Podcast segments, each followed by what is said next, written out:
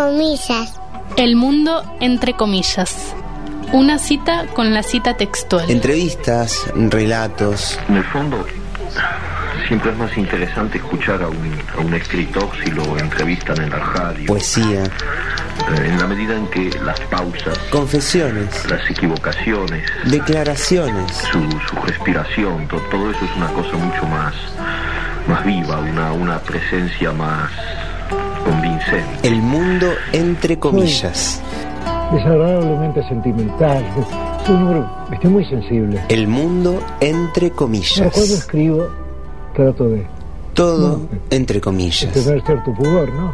Como escribo por medio de símbolos, nunca me confieso directamente, la gente supone que esa álgebra corresponde a El mundo entre comillas. En el aire de la radio. El mundo entre comillas. Historias, entrevistas, desde las palabras, literatura del siglo XX. Te voy a decir algo que se conoce muy poco. ¿no? Documentales, textos, Creo que nadie conoce eso. ¿no? La CIA se presentó en mi casa. declaraciones, Eso estoy seguro. confesiones. Disfrazada de periodistas. Todo entre comillas. El mundo entre comillas. Sí, es una linda casa donde funciona la Federación Libertaria y Aquí comienza el mundo entre suponemos comillas. que es bastante hospitalaria porque nos gusta recibir gente. Abrimos comillas, Vamos, dos puntos. ardiente profeta de la aurora, por recónditos senderos inalámbricos, a librar el verde caimán que tanto ama. Vámonos, derrotando afrentas con la frente, plena de marcianas estrellas insurrectas. mar, la mar, el mar, solo la mar. Abrimos comillas. ¿Cómo le va a Bernardo? Abrimos comillas nuevamente. ¿Qué tal? Ahí se escucha. Sí, Ahí. está medio bajito. A ver, vamos a subirle. Le pongo más ímpetu, si no. ahí va, ahí va, a ver. Bien, ando muy bien. Eh, llegué después de dos controles policiales. Sí, Bien, sí, si casi- logró atravesar eso, es Sí, como Sí, casi me hacen soplar la pipeta, pero igual estaba libre de todo tipo de, de pecado. de pecados, sí. Excelente. Así que puedo tirar las piedras. Las tenía que tirar Las- antes. Sí, sí, sí. Estamos aquí nuevamente en el mundo entre comillas, en la 97.3, en la radio comunitaria del pueblo del Hoyo. ¿Y dónde más nos pueden escuchar? Y ahora en este mismísimo momento, supongamos que alguien está escuchando por la 97.3 y dice, quiero dejar de escuchar la radio, puede ir a internet y poner radiofogón.blogspot.com y ahí lo escucha y lo escucha de manera digital. Y si no, por el celular también baja la aplicación de la red de enfoques, la red de radios comunitarias de la Patagonia y pone ahí Tucu, el mundo entre comillas y tac, sigue escuchando así Tucu primero y después tac. Sí, Bien. las eh, onomatopeyas son cruciales para que se produzca el efecto. Si no, Sí. no. Bien, y eh, también nos pueden escuchar en otros días y horarios por Radio La Negra del Bolsón, por Radio Alas de Bolsón y por la Petumo Lane de El Maitén. Creo que también nos pueden escuchar en las grutas. La gente mientras está tomando ahí un daiquiri en la playa, en las grutas, Unos cornalitos. unos cornalitos con daiquiri.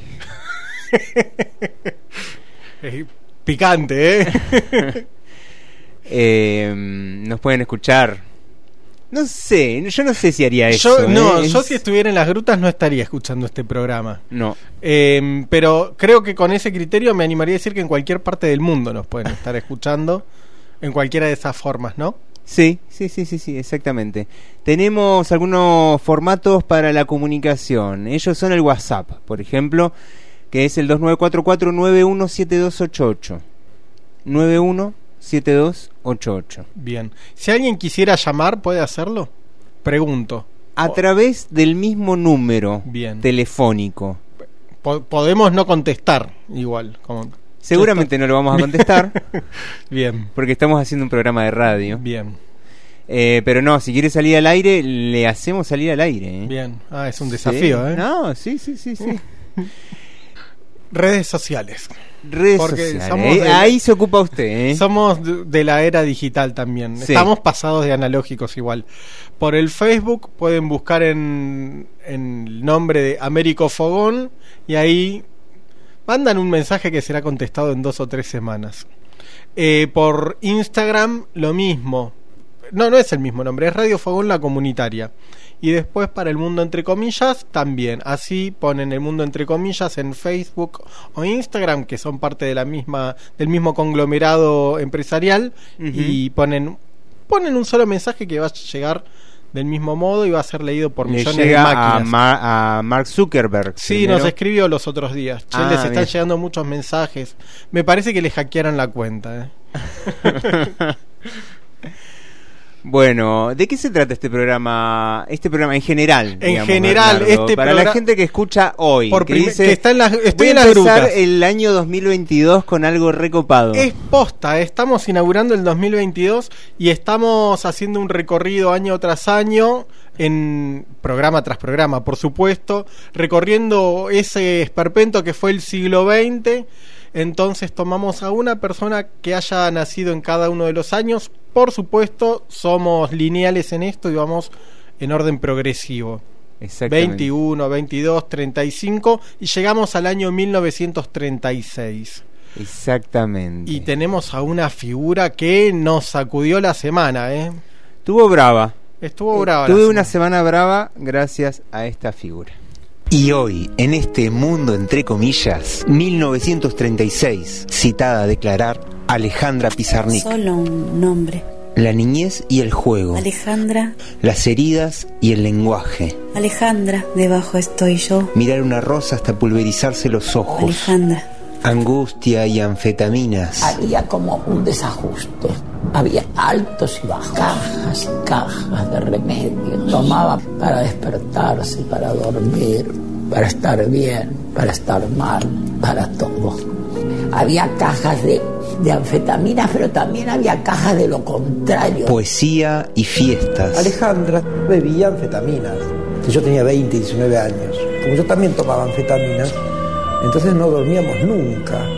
Nuestra cotidianidad estaba plagada de, de un transcurrir de fiesta delirante. Autodestrucción. Dentro de muy poco me suicidaré. Madame Bathory, Siento claramente que ha llegado el final. la condesa sangrienta. Si el acto sexual implica una suerte de muerte, Erzsébet Bathory necesitaba de la muerte visible, elemental, grosera. Dificultades en el mundo terrenal. no se podía eh, arreglar con la vida cotidiana y entonces era como una especie de niña desamparada y había que estar prestándole auxilio o ayuda eh, para las cosas que todo el mundo puede manejar. Trabajo poético. Anotar las impresiones literarias, aún las más obvias, aún aquellas que me avergüenzan. París y Nueva York. Ella vivía en la Rue Saint-Sulpice, enfrente a la iglesia de Saint-Sulpice.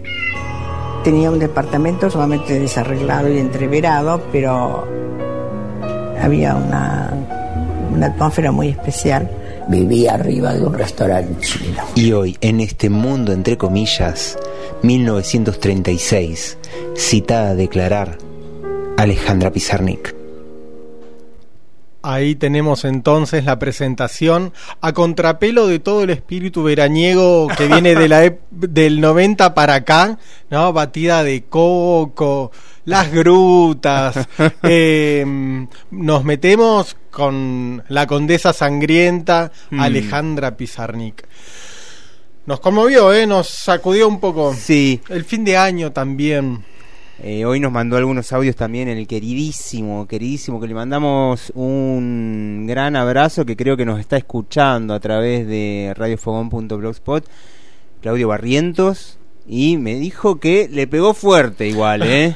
Sí, que sí. tuvo que ponerse a tomar gin tonic, parece. Bien, bueno, cada uno lo baja como puede a este viaje que es Alejandra Pizarnik. Flora Alejandra Pizarnik. Me gusta el nombre Flora. A mí también. Me mucho, encanta ¿eh? el nombre Flora. Sí. Flora Alejandra nació, decíamos, el 29 de abril del 36 en Avellaneda, en la provincia de Buenos Aires. 29 de abril es otoño.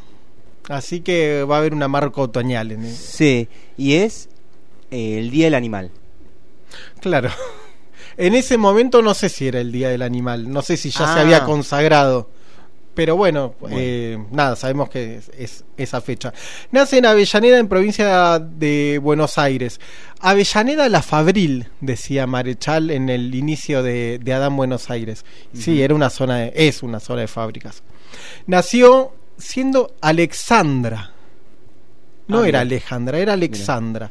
Hasta que la voluntad o su propia voluntad le cambió el nombre, le- eh, o Alejandra, capaz. Pero Alejandra es más español, ¿no? Como de- del siglo XVI. No, me parece que era. Alexandra. Y decimos que es el despojo en la familia el despojo es una parte fundamental y también en la vida de Alejandra el despojo va a ser una parte fundamental porque ni siquiera pudo ella aportar el apellido original de sus ancestros. Esto es bastante común y es bastante común en la historia de, la, de los registros de inmigración. Como ella misma dirá, la misma Alejandra, recuerdo las negras mañanas de sol cuando era niña, es decir, ayer, es decir, hace siglos. Hay como un cansancio, ¿no? Sí. Che, me cansé. bueno, el apellido original de Alejandra Pizarnik, el apellido de la afiliación, ese apellido que la marca y la va a enmarcar en, un- en una historia familiar ucrania, era Posarnik. Posarnik. Posarnik, con una H ahí en el medio. Y decíamos otra vez, y lo repetimos, el despojo va a estar presente. La mamá de Alejandra se va a llamar Resla Bromikar. Resla, la llamaban cuando era chiquita. Resla Bromikar. Y su papá, el papá de Alejandra, ¿no? Elías Pizarnik. Llegó la pareja a la República Argentina cuando tenían 26 y 27 años respectivamente. Y se instalan otra vez, decimos, en Avellaneda, en esa zona de fábricas. Eh, y provenían de una familia de raigambre ruso-judía. Ujú. ¿Sí? Año 36, llegan acá. Sí, bien. Raigambre ruso-judía. Y sabemos que estaba poniéndose áspero. Estaba bravo Europa. Estaba bravo. Eh, vivían en una... No vamos a decir una, una localidad, vamos a usar el término justo. Vivían en Ribne, que es la capital del Oblast de Ribne. Ribne se eh, llamó Ribne después, creo que de la década del 90, porque antes se llamaba Robne. Em, y hubo un proceso de, de ajustar reglas gramaticales y ortográficas en, un Ucra- en Ucrania que hizo que Robne se llamara Ribne. Si alguien preguntara cuál es la regla, Es, es la misma regla que hizo de los Posarnik, los Pizarnik. es aplicable. Sí, la analogía es perfecta. Sí, sin lugar a dudas, es esa. No sabemos cuál es la razón que hace que Robne Prohibición de la O. de la O, sí, quizás algo vinculado con la pro- con que la O y la I una se pronuncia más adelante y la otra más atrás, qué sé yo, no lo sé. Lo que sí sabemos es que nació en Ribne, capital del Oblast de Ribne, quienes son seguidores del mundo entre comillas, así como fans. Che, ahí de- dejamos eh, Soy como re fan. Che, vos mundo. de qué sos fan? De Boca. ¿Y vos? Del mundo entre comillas. Ojo que hay gente, me he enterado de gente que se descarga los programas para llevárselos de viaje. ¿eh? Y sí, hay que darle algo a los pibes para que se duerman, ¿no? Toma. Antes de darles este, un, un- Valium. Sí, o uno de estos. No, pero estos que tomaba esta chica. No, le- eso iba para eran arriba, los po- era para Bueno, el Oblast es como en una provincia. Bueno, no, no importa. Avellaneda, Ribne, co- tienen muchos elementos en común estas dos ciudades. En primer lugar, lo fabril, eh, Avellaneda y Ribne, o Robne, si uno es más purista y no quiere aceptar reglas gramaticales impuestas, em, comparten las que son zonas de fábrica y comparten también que es un centro ferroviario. No sé cuánto más pasa en Avellaneda que el tren, ¿no? Pasa, creo que pasa una sola vía. Bueno, no importa. Está también la zona de Sarandí. Y otra cosa, que viven personas de apellido Pizarnik. Es verdad, sí. Que en- me animaría a decir que en otras partes del mundo no sucede tanto. Habría que averiguar en el padrón electoral si hay algún pizarnik en el hoyo. Yo voto Nepuyén, así que para Bueno, para mi la próxima Pero le- mi mesa es la D. Bueno, se lo averiguamos. Decíamos, además de todo esto, que hay algunas cuestiones, además con la ciudad y con Ucrania también. Hay otro dato que averiguamos de, de Ribne, que tiene que ver con la etimología, que significa algo así como valle. Ajá. ¿Sí? Está el hoyo porque es como un pozo. Bueno, Ujú. Ripne es como un valle. No agrega nada. Eh, tenemos otra información, además. Eh, sabemos que eh, Ribne estuvo. Su fundación data de muchísimos años atrás. Del 1256. Upa. Y- sí, o sea, bocha de años. Yo no sé cuántos tiene el hoyo. Pero creo que en 1256, así como el hoyo, no estaba fundado todavía. No, no, no. En Epuyén tampoco, y me animo a decir que en otras partes de la Argentina tampoco. Así tal como están hoy. Ripne pasó por muchos estados distintos a lo largo del tiempo y esto lo vamos a marcar no solamente porque la encontramos a esta información, sino porque nos va a dar algo de esta, de este, de esta cosa tumultuosa que, que tenía que ver con el nacimiento de Alejandra. Perteneció al reino de Ruteña, 1256-1349. No sé cuál es el reino de Ruteña. Dinastía Hagellon, 1349-1569. Una dinastía más o menos larga. República de las dos naciones. No sabemos cuáles son las dos. Suponemos que una es la ucraniana. 1569-1793. Ya nos estamos acercando. Imperio ruso. 1793-1917. Ucrania Occidental, 1918-1919, un toque. Ucrania, 1919. Segunda República Polaca, Uy, qué bárbaro. 1919-1939. RSS de Ucrania, República Socialista Soviética. Soviética de Ucrania, 1939-1941. Alemania nazi, 1941-1944. Ucrania, otra Oh. vez, RSS de Ucrania, No. 1944-1990. Sabemos que 89-90 se fue todo al diablo. Ucrania desde 1990. Bueno, ca- casi que Ah, nos da un respiro el que se haya ido todo al diablo. ¿eh? Sí. Bueno, esta es la región donde nació, una región de mucha tensión, de mucha convulsión, y esas cosas se viven, se palman, y como somos deterministas Entran geográficos, en el ADN, podemos decir. en el torrente sanguíneo entra. Sí. La gente de Ribnesh Vive de- en, En a pie de guerra. Tal cual. Por lo que sea, ¿eh? Se vienen para acá. Para acá es decir a la Argentina. El padre, Elías, es joyero de profesión y esto aparentemente le hace un toque más fácil eh, la instalación. Y se instala en una casa que parece ser que era bastante grande, ahí en el conurbano bonaerense, decíamos, en Avellaneda. Y ahí en esa casa, suponemos que en real- Alejandra no nació en esa casa, nació en el Hospital Fiorito, donde nació muchas figuras nacieron en el Hospital Fiorito. Sí, sí, sí, pero de- ya hemos tenido alguna acá, ¿eh? en el Sí. mundo entre comillas. No me acuerdo quién. Bueno, Mm. habría que rastrear, pero sí, alguien más Eh, nació en el Hospital Fiorito. ¿Rivera? Puede ser. Rivera. Podría hacerse una especie del mundo entre comillas Puede con ser. los nacidos exclusivamente en el Hospital Fiorito. Bueno, para Excluimos al Rivera temporada. para la próxima temporada. El mundo entre Fioritos podría llamarse. El padre, decíamos, era joyero, una buena casa, una casa grande. Y ahí en Avellaneda nacen las dos hermanas, las dos hermanas. Epa. Miriam, la mayor, nace en 1934. ¿Hace falta que aclaremos la simbología de la hermana mayor? No. Mm. Miriam con Y además. No es Miriam así, es con Y. Y en el 36, Flora Alejandra. Decía Marechal en un poema muy hermoso, otra vez lo nombramos a Marechal, que no nació en el Hospital Fiorito. Con el número 2 nace la pena y tenemos ahí a las dos hermanas. Y aparece acá con la hermana una de las tantísimas relaciones tortuosas que esa enormísima obra poética que llamamos la biografía de Alejandra Pizarnik va a construir. Tenemos entonces una primera relación que es la relación con Miriam. Hay algo que es espantoso, que es la comparación que se, sean- que se hacen con los hermanos. Che, pero tu hermano tal cosa.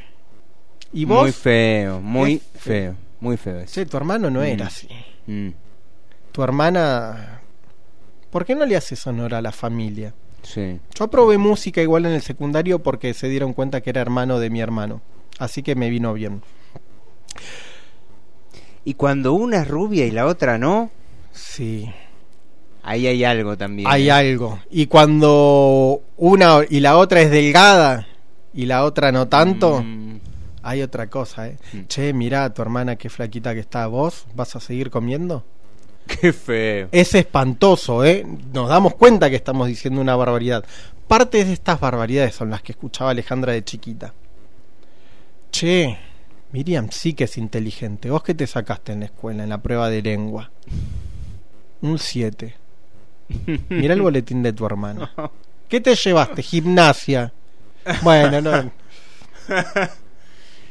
Miriam es perfecta. Miriam es la mayor. Miriam es el ejemplo. Y encima habla de corrido, no como Alejandra que de chiquita era tartamuda. Eh, Empieza ahí a remarse en la brea la, la biografía de Alejandra Pizarnik. Esta imagen que se construye de Miriam entonces le devuelve a Alejandra un reflejo que está siempre marcado por las faltas, siempre por la imperfección. Y se ve a sí misma, o al menos algunos textos que escribe de adulta y de no tan adulta y de adolescente también, ¿eh? así lo expresan. Se ve así como una niña monstruo. Alejandra es la monstruosa. Por Mm. supuesto, Miriam no. Estamos en 1940, tiene 1, 2, 3, 4, 5, 6 años, está en la escuela primaria, empieza la primaria en una doble formación. Por un lado tenemos la escuela normal, con todo lo que significa la palabra normal y todo el peso de la carga de lo normal, del normalismo, pero también de lo correcto y de lo justo. ¿Hace falta decir que Alejandra no es normal? No, no. Bueno, le van a la tartamudez. Imagina a la, a la señorita en la Hable bien, Pizarnik. Mm.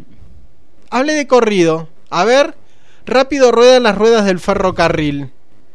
No lo digo con ese porque voy a meterme en un problema. Bien, la escuela entonces es un problema. Pero también va a la otra escuela, a la escuela hebraica. Y ahí empieza a aprender esa, ese idioma, esa lengua que es el Yiddish. Yiddish. Yiddish. Ese, esa lengua hablada por judíos de origen alemán que tiene eh, elementos del hebreo, del francés, del alto alemán, de los, dia- de los dialectos del norte de Italia. Es una mezcla. Ah, ¿sí? No, no, no sé. Un collage. Es un me gusta, sí, es un collage. Es un collage.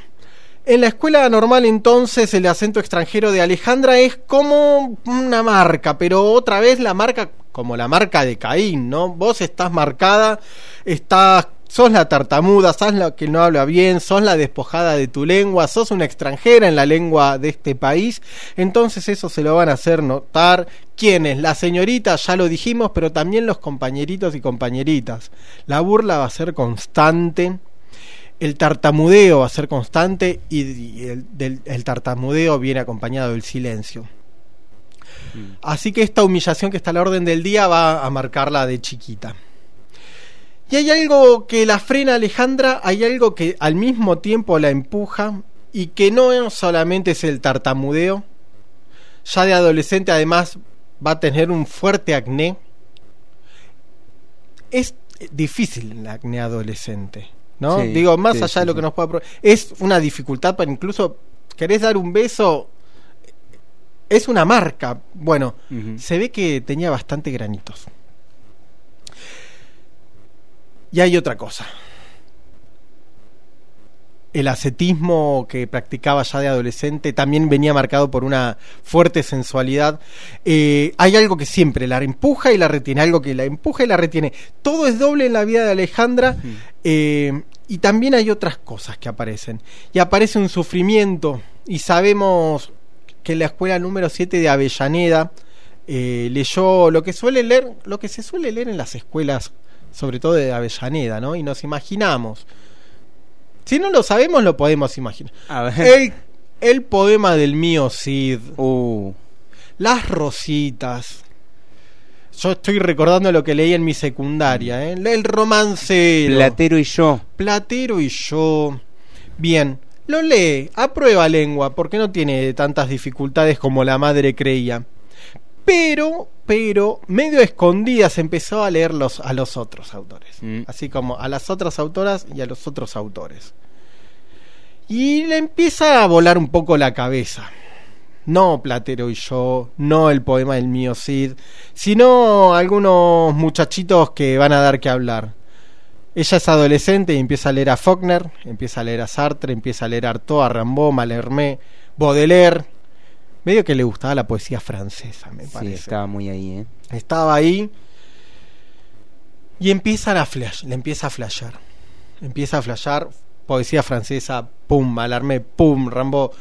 Ya el otro día lo habíamos nombrado Rimbaud también, ¿no? Esta cosa Sí. Baudelaire es una poesía pesada en un punto, ¿no? Y todos ellos bueno, no sé si todos ellos, pero de Mallarmé no sé, pero hay algo también biográfico, como que Fuerte, sí, sí, sí. La poesía y la vida, como muy pegadas ahí, Sí. poner el cuerpo. Es mucho de poner el cuerpo eso. mucha sangre, ¿no? Esa, esa es tinta escrita, esa tinta está hecha con sangre Sí, de esos cuerpos. Sí, sí. ¿no? Sabemos el caso de Artaud, que terminó en un loquero, Sí. en el caso de Faulkner, que vivía en un pueblito medio recluido. Era medio esclavista igual Faulkner. Eh, Rimbaud, que también era esclavista, pero después tipo dejó la poesía tipo a los 18 años y se fue a la África. Bueno, eh, bueno Baudelaire también que le, le entraba al codo. Eh, se autorreferencia a Alejandra en estos autores. Se ve, eh, son un espejo. Mm. No solamente su poesía es un espejo. En la casa le decían Bluma a Alejandra. Es hermoso. Sí. A mí me decían Bernie cuando era más chico, ahora me dicen Berna, porque en efecto me he convertido en un hombre. Eh, pero a ella le decían Bluma. Buscamos el significado de Bluma, porque veíamos, acá hay algo que acá hay un significado. Hay algo oculto. Hay algo oculto. Abrimos el Google Translator, te aparecen las opciones, pusimos, a ver en alemán qué significa Blume, aparece flor. Flor, flora, bluma, bluma, va por ahí. Em, hay una página de internet que, que uno puede consultar que se llama. Esperen que lo tengo anotado acá. Significadosdenombres.com. Sí. Esto carece de todo, de todo rigor. Es todo, absolutamente. Dice lo siguiente de Bluma. Bluma también son mujeres muy intuitivas, siendo capaces de ver más allá de la persona que tienen delante, lo que piensan, lo que son y sus verdaderas intenciones. Muchas, mu- muchas mujeres que se llaman Bluma se dedican a temas relacionados con el ámbito de lo esotérico, como pueden ser videntes o tarotistas de renombre. Y otro dato que encontramos en este portal está vinculado con el santoral. Mm. No hay santas llamadas Bluma. Es Alejandra Pizarnik. Es el apodo. Bluma, un nombre maldito. A ver, ¿qué dicen? ¿Qué dicen? Acá hay un montón de gente que habla acerca de, de Alejandra Pizarnik en un documental que se llama Memoria Iluminada y que está muy interesante, se puede encontrar en YouTube y eh, que donde aparecen muchas personas, entre ellas, entre ellas, Miriam. Atención. Comenzamos desde muy chicas a leer, porque cuando decíamos la palabra me aburro, entonces mamá rápidamente nos daba 10 centavos para que nos compremos un libro cada una. Así que pienso que de ahí viene Alejandra desde muy chica con su bagaje de libros. Fuimos a la escuela número 7 de Avellaneda, hicimos todo el primario y después ella comenzó el secundario en el normal. Fue muy amiguera, así con sus compañeras, eh, se divertían. Las medias tres cuartos, el Montgomery, la forma de hablar así que de pronto la madre de alguna la, la retaba le decía Alejandra, que se ¿eh, qué va a hacer? Ese tipo de cosas era totalmente desfachatada. Y ese gran choque entre toda esa cosa suelta eh, y desfachatada que tenía en el colegio y la inmensa timidez en todo el mundo adolescente de las niñas y todo eso y la- el contacto con los varones.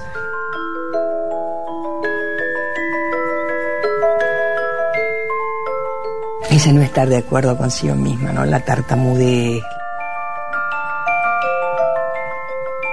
cómo se, se sentía tan fea, tan fea. Hay quien ha dicho que era fea, yo no creo que era fea, no era fea. Era linda, tenía rasgos armoniosos, un poco la piel áspera por el acné, unos ojos lindos, unos ojos entre verdes y grises, era bajita, menuda, con una tendencia a engordar, pero no era gorda. Y esa obsesión con la gordura, ¿no? Desde chica eh, eh, se acostumbró a tomar anfetaminas. En esa época las anfetaminas se conseguían en la farmacia como si fueran aspirinas. Y las tomaba para adelgazar, como todo el mundo. De noche siempre escribía en una libretita pequeña y si yo le preguntaba qué hacía, me decía resúmenes para tal materia, para tal otra, o sea que nunca me dijo. Y cuando yo volví de mi luna de miel, mi mamá me dijo que había una escritora en la familia. Y me quedé sorprendida y me dijo, tu hermana. En esa época era común casarse, tener hijos. La mujer en ese entonces era solo ama de casa. Pero no era gordita. Hay, va a haber un peso ¿eh? en todo esto. ¿Qué decimos de Miriam? Hay un dato de Miriam que vamos a mencionar más adelante vinculado con, con la publicación de los diarios de Alejandra. Sí. Pero ahora lo callamos solamente para generar tensión y suspenso. Hmm. Publica, decía, hay una escritora la- en la familia, es tu hermana, esta faltaba que dijera. sí, esta publicó a los 19 años su primer libro. Tiene un título que raja la tierra, que es impresionante y que me animo a decir que es casi como una declaración poética. El libro se llama La tierra más ajena. Me encanta. Es muy bueno. Y ya marca todo, marca todo de ella al menos, ¿no? Sí, hay como una línea como que va... Hay algo en algunos autores que a mí me llama poderosamente la atención y que lo admiro profundamente, que es como una especie de idea única. Son dos, tres temas en los que van a fondo, tiki, tiki, tiki, insisten, Sí, sí. y van al fondo. Me da la sensación que Pizarnik es de esas, ¿no? Bueno, inicia entonces su, su publicación de, de libros con La Tierra Más Ajena. Estamos en el año 55 no vamos a hacer lecturas políticas del texto, del, título, pero podrían hacerse también. Esta piba que era media callada es un volcán. En este libro todavía es Flora Alexandra. La primera edición eh, de La Tierra Más Ajena es Flora Alexandra Pizarnik. Al año siguiente, cuando eh, publica su segundo libro, La Última Inocencia, es ya y de manera definitiva Alejandra Pizarnik. Y el último poema de este texto, que es un poema bastante famoso, dice Alejandra, Alejandra, debajo estoy yo, Alejandra. Es como una especie de afirmación. Empieza a prepararse en este vivenciar poético su escritura y su vida, me animo a decir, con el psicoanalista León Ostrov, que la va a ayudar bocha, a ahondar, ¿sí? Ostrov le va a ayudar a, a ir al hueso. Mira. Que, entre otras cosas, averiguamos que dictaba la cátedra de psicología experimental. Encuentra en Ostrov una figura un poco paternal, Alejandra. Eh, En el sentido de que la cuida, Ostrov es el que la cuida, el que la aconseja, es Ostrov el que, el que la presenta a algunas personas, ¿sí? que la van a ayudar. No siempre la psicoanaliza, y esto lo decía él mismo, ¿sí? y confiesa en un texto, en, una, en un reportaje que le hacen una vez, que al verla por primera vez vio a una adolescente con una potencia increíble, entre tímida y voluptuosa, llena de miedos. El torbellino que es Alejandra no lo dejó en paz a Ostrov Me ni a ganchos. Me imagino. Hola, doctor. Oh. No soy doctor, primero le decía. Bueno. Es más, eh, dice él que ahora dice, y se lo citamos textualmente, ahora lo puedo decir, no podía sustraerme al goce estético que su lectura y su visión suscitaban en mí. Y quedaba en ocasiones, si no olvidada, postergada mi específica tarea profesional. Como si yo hubiera entrado en el mundo mágico de Alejandra no para exorcizar sus fantasmas, sino para compartirlos y sufrir y deleitarme con ellos. Con ella. No estoy seguro de haberla siempre psicoanalizado. Sé que siempre Alejandra me poetizaba a mí. Qué genial. Sí, sí. qué fuerza. Qué Sí, fuerza. sí, sí, sí. Te arrastraba, ¿no? Sí, sí, pero vení, a ver, ¿qué, qué, qué querés? Pará. A ver, volvé sobre esa frase. No, no, no existía eso. No existía siempre. Hay entre Ostrov y Alejandra una relación que evidentemente excede a la de psicoanalista y paciente. Y esto viene a aumentar un poquito este mito, un poquito, el mito de la vorágine que es Alejandra. Y hay algunas cartas que se conocen, eh, que se escriben entre Alejandra y Leon Ostrov. Hay algunas de ellas, eh, están publicadas de hecho, ¿sí? Y se, se ven en esas cartas esto, la, la necesidad no solo de contar, sino cómo se ven en, esa- en esas respuestas, cómo Ostrov la piensa poéticamente más que eh, como paciente. No sé éticamente qué significa esta relación entre Ostrov y Alejandra. Eh, eso se le llama, ¿cómo es? Eh, transferencia, me parece. No sé. Eh, le decimos a la gente que nos llame 2944-917288, nos diga cómo se llama cuando ocurre esto.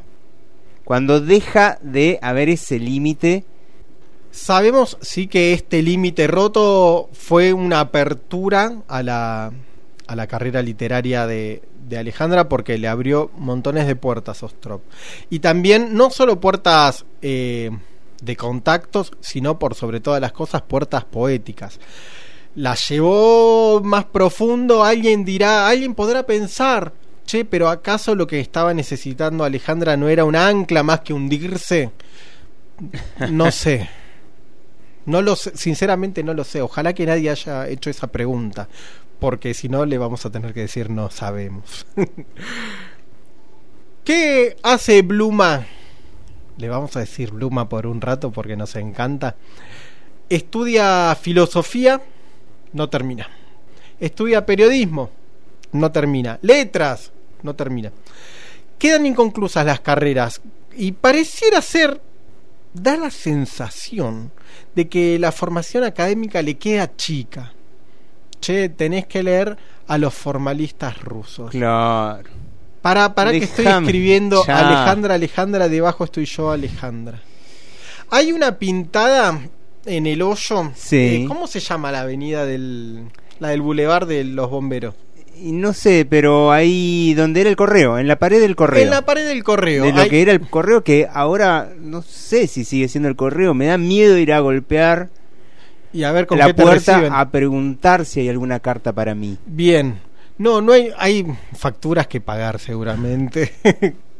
de esas no queremos. Hay en esa pared una pintada con, con un poema o Creo que versos. mi soledad debería tener alas. Sí. Así que invitamos a toda la gente del hoyo y del resto del mundo y principalmente de las grutas a que se acerque a ver esa pared y se saquen una foto. Hoy Bien. se produce, se está produciendo ya en este momento un éxodo desde las grutas. La los- ruta 23 está cargadísima, Sí, está sí. cargadísima.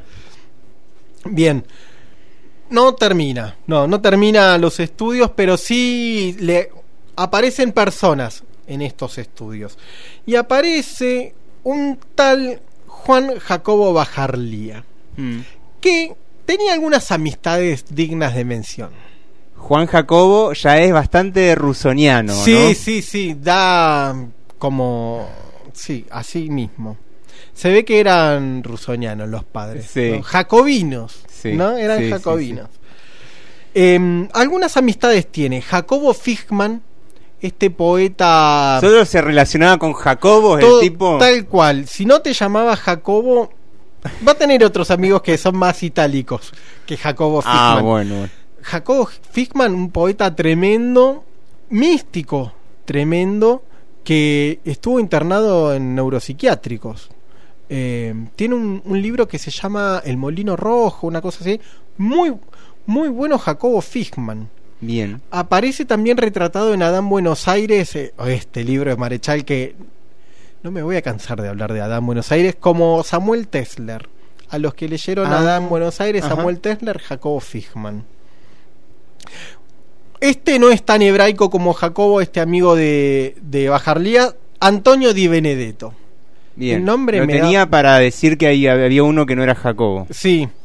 Sí, che, tengo un amigo que es itálico, dice. Bajarlía, ¿cómo se llama? Antonio Di Benedetto.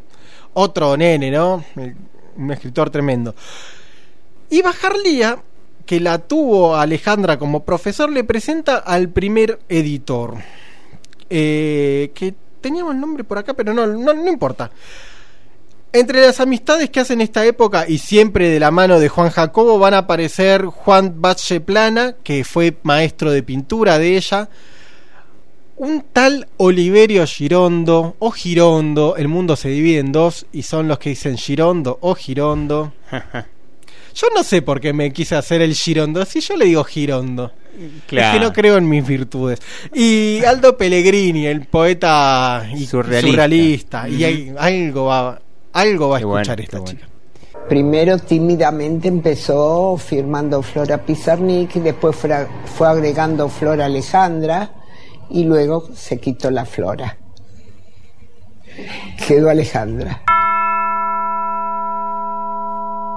Ella dijo que iba a seguir la universidad, entonces mi madre se hizo la ilusión de que iba a estudiar o medicina o abogacía, las carreras más conocidas y, y fue una gran sorpresa cuando ella dijo que no, que se había anotado en filosofía y letras. Que yo sepa, no aprobó ninguna materia. No le interesaba la cosa sistemática, lo que interesaba era leer y leer y leer y conocer y saber. Y es fascinante cómo leía, cómo escribía, cómo anotaba, cómo quería saber. Y la cosa sistemática no le servía. Nos conocimos en la librería Letras de la calle Viamonte, en la misma cuadra de la facultad, en junio del año 56. Y yo pertenecía al centro de estudiantes. Alejandra no. Alejandra venía muy esporádicamente. Iba mucho a la librería porque a Alejandra le gustaba el ambiente. Pero nos veíamos bastante. Antonio Requeni me ruega que le explique mis versos. Sonrío tristemente. Y a mí, ¿quién me los puede explicar? Éramos muy distintos. Ella había estudiado francés, leía en francés y admiraba mucho la poesía francesa más que la española. Tenía mucha influencia de los surrealistas franceses. Ella amaba a Rimbaud, Lautréamont, Apollinaire. Era devota de los manifiestos surrealistas. Sentía mucho la identificación entre poesía y vida. Era otra cosa. La capacidad por descubrir, la capacidad por entender todo eso, el asombro, la entrega, valores que hoy no los veo, pero que los echo de menos. A uno le queda una nostalgia de algo vivido, de algo que fue importante, de que se ponía mucho más adelante de uno, en el caso nuestro, la literatura que otras cosas. Se discutía mucho, se leía mucho y se podía comprar muchos libros. Hoy hay libros electrónicos y todo eso y me parece un gran adelanto. Lo que no sé si hay electrónico es ganas de leer. Me doy cuenta que no puedo seguir estudiando en la facultad. La chica de quinto año me enumeró los pensadores que más estudian. Aristóteles, Santo Tomás, Kant. Cómo forzar mi mente hacia ellos, cómo esperar cinco años para analizar a Faulkner y por qué analizarlo. No, no puedo, no puedo. ¿Cómo leer Hegel si una sola frase suya me hace sentir ratón o tizne arrebatado por el viento de los siglos? Bueno, no le daba, no le daba para estudiar así sistemáticamente en la universidad, evidentemente, ¿no? Eh, a nuestra Alejandra. Acá nos llega un mensaje de eh, Claudio Barrientos que nos propone eh, pensar a Alejandra desde la filosofía queer. Alejandra Pizarnik no es contemporánea del movimiento queer, pero yo creo que es una exponente fundamental del movimiento queer que se podría adoptar absolutamente. Eh, bueno, les invito a, indagar un poco en, la propuesta de la filosofía queer. Pero sí les quiero compartir algo que tiene que ver con esto y que escribe Alejandra en su sus diarios. Eh, justamente ahí la recopilación está a cargo de Ana Bechiu, una de las que rescata su obra póstuma y la edita. Y dice Alejandra en una entrada de su diario, hoy me dijo una compañera del curso de francés que en París hay mucha degeneración, pues le contaron que las parejas que se aman se besan en la calle, en público. Eh, recordemos que Alejandra estuvo en París durante cuatro años, en la década del 60. Bueno, dice, pienso que seres así hacen la vida aún más dura y ellos sin decir lo que ellos mismos hacen cuando no están en público. Y estos seres son la sociedad, los representantes del orden, de la corrección, de la moral, de la moral, moral que ellos establecen a su criterio y sin derecho, y nosotros somos los expulsados, los rechazados, los sifilíticos espirituales, como si de nuestro rostro resbalaran materias putrefactas, como si no nos mereciéramos ese cielo candoroso que nos cubre, detrás del cual está Dios, manantial de toda estrechez y mezquindad imaginarias. Me encanta la pizarnica. Ahí estaba Claudio con una música de fondo muy pila.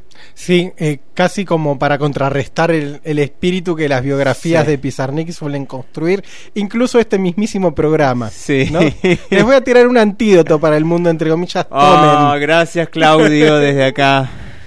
Le mandamos un, abrazo muy, muy grande. Decía Claudio que estaba en Francia. Que estuvo en, Francia cuatro, años. Cuatro años, ¿no? En la década del 60. Bueno, nos lo dijo Claudio, es así. Por el solo hecho de que lo haya dicho Claudio, ya es así. Sí. Ahí conoce a Octavio Paz. Octavio Paz, aquel... ¿Qué podemos decir de Octavio Paz? lo primero, era mexicano. Lo segundo, tremendo poeta. Zarpado. Zarpado poeta. Bueno, Octavio Paz junto a su esposa le abren las puertas del mundo poético parisino habitado por hispanos. Cortázar, con quien va a tener una relación de amistad muy profunda, una amistad muy profunda, Ítalo Calvino, Yvonne Bordelois, ¿eh? Bordelois, Chateau Richelieu, Simón de Beauvoir. Fueron muy amigas también con Yvonne Bordelois. Sí, sí, sí se encuentran con un montón de personas que le ayudan a desarrollar su obra poética. Y con Cortázar hay una anécdota que es muy ilustrativa de lo que fue su vida en París y a propósito de esto nos habla el poeta Fernando Noy. Julio Cortázar, su gran amigo, no tenía quien le pase a máquina rayuela. Para que tuviera un poco de plata le dio rayuela, para que tipe y ella lo perdió.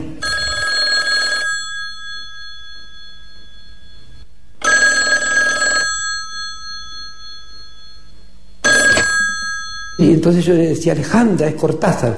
No, lo puedo decirle que no estoy, pero es Cortázar. No. No la está la señora. Estoy buscando los originales de Rayuela y no los encuentro en esto, porque era una Babilonia de papeles.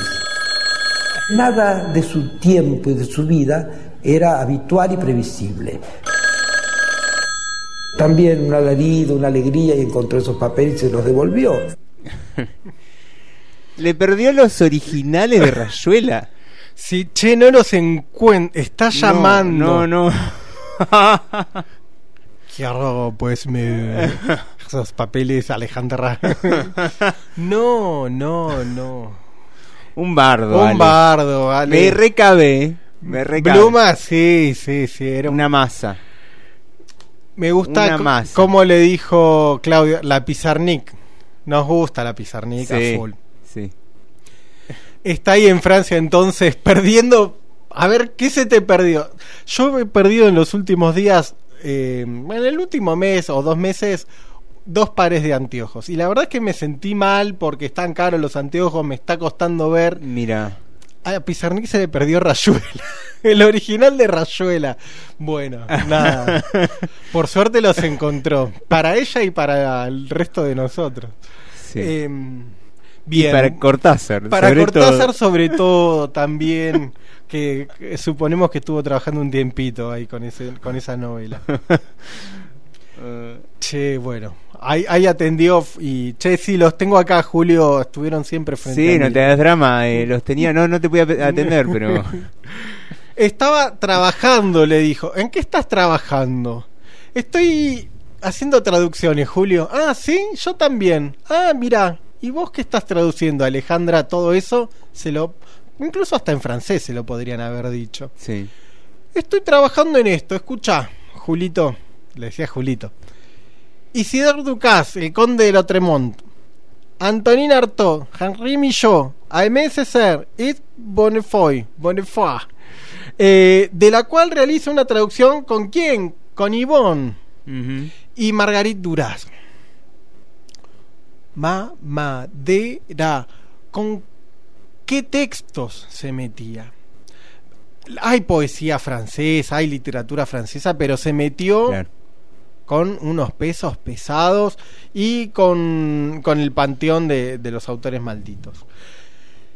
Es- estudia además en Francia, mientras está ahí, así, estudia es una forma de decir, se inscribe, En el, participa. en el estilo de. Alejandra, sí. Estudia al estilo Pizarnik eh, historia de la religión y literatura francesa en la Sorbona. Y se ve, como pasa aquí en la zona, que para que se abrieran las carreras habían más de 25 inscriptos. Sí, estaba ahí. Bluma. Bluma Paraté. Era la ministra de Educación en ese momento que eh, tenía eso, contaba. Sí, 25. Contaba, ah, sí, hay 25. Se abre historia de la Se religión. A, a ver acá. No sé.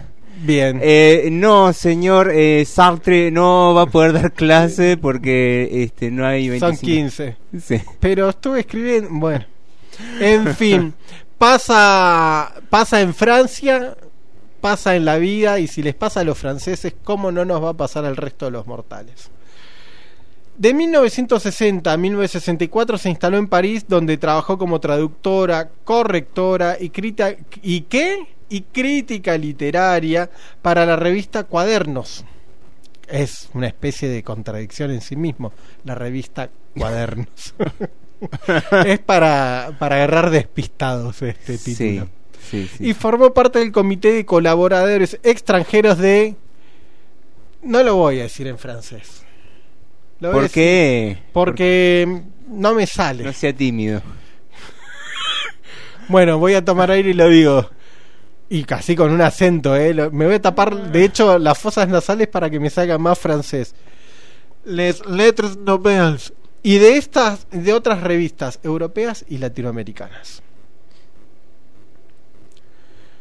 Así que estábamos.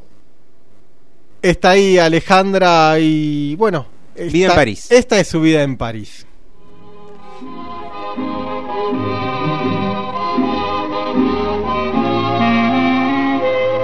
Ella siempre soñaba con ir a París.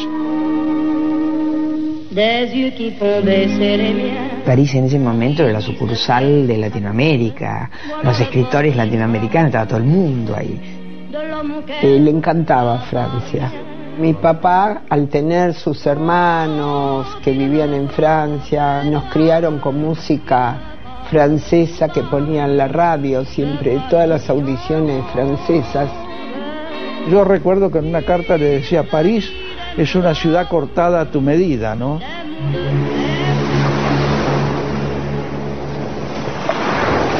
Iré a París, me salvaré. Existían las CAFs, las CAFs existencialistas, donde se hacía jazz, donde había discusiones sobre literatura. Los jóvenes sacaban revistas literarias, los jóvenes iban por, por París con la revista tratando de venderla. Decían, vous êtes fâché avec la jeunesse, usted está enojado con la juventud. Eso era lo que decían. Entonces, no, no, entonces compre la revista. Bueno, había mucho movimiento literario, el, ambiente humano, universitario, todo eso, le daba un color a París, un, un- un sabor especial, que es lo que yo le transmití a Alejandra. Un momento muy rico, muy, eh, muy denso, muy intenso. Se, absorbía por todos lados una especie de, gran riqueza y una especie de necesidad de cambio que se fue digamos, aguzando con el tiempo. ¿sí?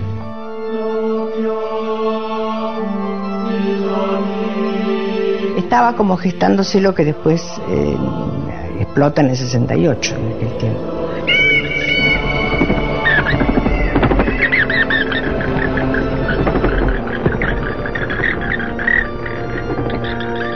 Alejandra en París se sintió muy bien.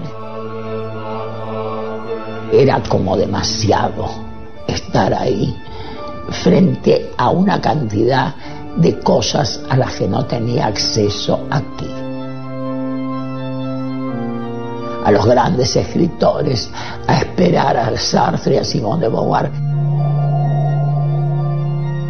Ella ya hizo mucha vida literaria, se conectó con muchos poetas, poetas de otros países que vivían en París también. Visitó a Cortázar, Octavio Paz, se hizo muy amiga de ellos. Incluso ellos le presentaron a Germán Arciniegas, que dirigía Cuadernos para la Libertad de la Cultura, y ella fue correctora, con eso se ganaba la vida, y le permitió vivir más tiempo en París. La mañana y me despierto enamorada de mi vida. Son las ocho y el autobús bordea el Sena. Y hay niebla en el río y el sol en los vitrales de Notre Dame. Y ver a la mañana camino a la oficina una visión tan maravillosa. Y aún la lluvia, y aún este cielo de otoño, absolutamente gris, tan de acuerdo con lo que siento. Me asusta tal vez caminar por la Garza en Lazar cuando desciendo del autobús y entrar en la más anónima de oficinistas y seres que van como si les hubieran dado cuerda, rostros muertos, ojos mudos. Casi todo lo que hago en la oficina es maquinal y rutinario, casi siempre copias a máquina. Tenemos a esta Alejandra Doble, decíamos al principio, y tenemos estas visiones de Notre Dame de París, pero también tenemos a este París robotizado, alienado, como esa imagen también de Poe, ¿no? Del cuento El hombre de la multitud, Sí, aquel qué buen que cuento, va- ¿eh? Qué cuento tremendo, ¿no? Sí. Y también esa París del, de Baudelaire, ¿no? Del tedio. Es doble, Alejandra. Así que tenemos esto. Está teniendo algunos trabajos que le dan plata, pero son rutinarios. Se encuentra, está trabajando en la revista Cuadernos, pero un poco se aburre. Todo viene doble. Así que a pesar de todas estas noticias y de trabajos y de Notre Dame y de las calles y del Sena, en Francia y en los otros países por donde está, no la termina de pasar del todo bien. De hecho, podemos decir que por momentos la pasa bastante mal. Y tenemos quizás, vamos a dar algún, alguna expresión de este malpasar de Alejandra como quizás como una figura representativa, que es lo que nos dice, y cit- citamos al gran diario argentino acá. ¡Apa! Sí. El- una entrada del portal ¿no? de internet del 2 de junio del año 18, del 2000, 2018, ¿no? De, y tenemos una noticia que habla de un aborto clandestino. Y tenemos una cita de Alejandra, de los diarios de Alejandra. Yo me pregunto si cuán lícito es la lectura de los diarios. Me lo pregunto de verdad. Mm. Em, primero si es parte de la obra o no. Por más que est- están, evidentemente, escuchamos la lectura de los diarios, sigue escribiendo bien esta mujer. Sí. La Pizarnik escribe bien hasta un, un telegrama de Piensa renuncia. bien, claro. Sí. sí. ¿Es lícito para el resto de la gente leer un diario? Vamos, che, mirá, me Sí, compré el libro de, los- el diario de los- de la Pizarnik. Es un tema, ¿no? Me- no sé. Yo Esa- tengo ese algunos. ingreso, esa, ese, ese ingresar en la, en la vida del otro de esa manera, no lo hizo pensando en publicarlo. No, creería No. que no. Creería que no. Nosotros como chusmas que somos nos metimos en esos diarios. Sí, tenemos pero, pero genera una cosita, ¿eh? Sí, es como No sé, me- me- a, mí, a mí me pasa. es como mirar un poquito al abismo también los diarios de Pizarnik. A Sí. ver, me asomo. No es cualquier diario No, tampoco. no, el diario Hoy nuestro hice no huevo frito no con le interesaría a frita. nadie nuestros diarios. A ver. Eh, le di de comer a los pollitos. Bueno, eso podría ser hasta un diario más agreste o rural, ¿no? Ese podría ser un poco más. Hoy qué hiciste? Hoy miré Gambito de Dama. Está muy bien Gambito de Dama, pero bueno, nada, qué sé yo. Dice Pizarnik, dice Pizarnik, no nosotros, en una entrada de este diario lo siguiente. Sí, estoy encinta. Abrimos comillas. Sí, estoy encinta. De pronto, la idea de no reaccionar con miedos y llantos. Hacer lo que se necesita hacer con extrema seguridad y lucidez. Lo, repito, hacer lo que se necesita hacer con extrema seguridad y lucidez. La entrada corresponde al 22 de septiembre de 1963, mientras Alejandra, decíamos, vive en París y figura, como decía Claudio también, en la edición definitiva de sus diarios. ¿sí? Eh, hay una publicación un poco más reciente de estos diarios, eh, que, repito, Claudio nos, nos decía, porque la edición anterior había sido expurgada, y voy a usar esta Ajá, palabra, había sí. sido censurada, Limpiada. limpiada, depurada. ¿Por quién? Por la perfecta. ¿Por quién? Por la esbelta, la que habla de corrido y la rubia. Mm. Eh, la hermana que se había convertido a su vez en una especie de protectora de su obra. Qué lugar difícil, ¿eh? No es Max Brod que nos dio a conocer la metamorfosis. Esta, al contrario, sacaba, quería depurar esa imagen de Alejandra, todas las notas vinculadas con sus inclinaciones sexuales, Lavarla un poquito, lavarla ¿no? un poquito. Mm.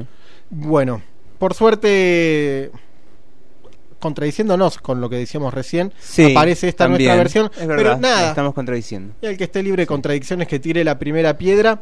Eh, y aparece otra vez Miriam. Otra vez aparece Miriam, que no es la que tenemos aquí cerca, es otra Miriam, no, No, es la hermana de. Alejandra. Aparece en la construcción de biográfica Miriam como la gran villana. Miriam, repetimos, es la perfecta y ahora Miriam aparece, decíamos, como la expurgadora y la referencia a Miriam nunca se va a correr, va a estar así como una especie de, de ojo siempre vigilante o de Mm. referencia a la que siempre hay que volver. Cuidando la imagen. ¿no? Cuidando la imagen y Alejandra la va a sentir ahí a Miriam. Por eso nunca van a, a desaparecer esas pastillas. Esas anfetaminas van a estar siempre presentes porque el peso siempre va a estar presente. El problema con el peso siempre va a estar presente y la imagen a la que hay que llegar siempre va a estar presente. Y me imagino también esa voz de esa madre, ¿no? Che, ¿por qué no sos como tu hermana? Miriam entonces está ahí y ahora Alejandra, además de ser eh, andrógina, además de ser eh, medio gordita, además de, de haber tenido granos, además de haber sido tartamuda, además de todo eso, es abortera. Dice en otra parte de sus diarios, a propósito de esta experiencia y con la entrada que corresponde al 3 de octubre, lo siguiente, y citamos y abrimos comillas, puesto que he sufrido, debiera comprender mejor. no caer en los errores u horrores antiguos. Pero no sé qué me obliga a incluir un aborto entre las grandes experiencias del dolor. Fue un dolor físico espantoso, de acuerdo, pero ¿por qué me habrá de traer la sabiduría? No, sabiduría no, lucidez, o al menos prudencia. Entiendo por ello cierta receptividad de mis propios sufrimientos, saber que sufro por culpa mía. ¿Por culpa mía? Este suceso o itinerario de un mes y medio, sus etapas, haberme acostado con C. Hay que ver quién era esa C.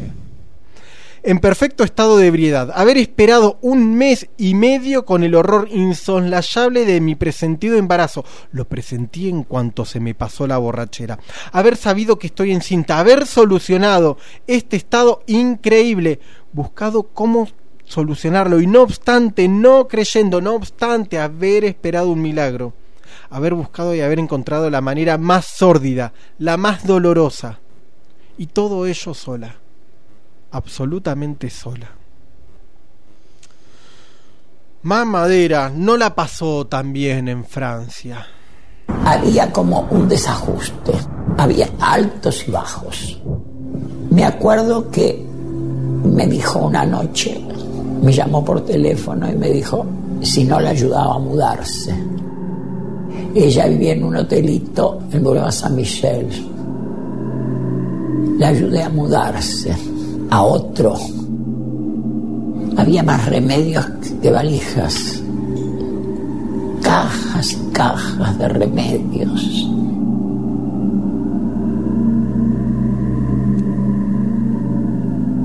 Tomaba para despertarse, para dormir, para estar bien, para estar mal, para todo. Así era ella.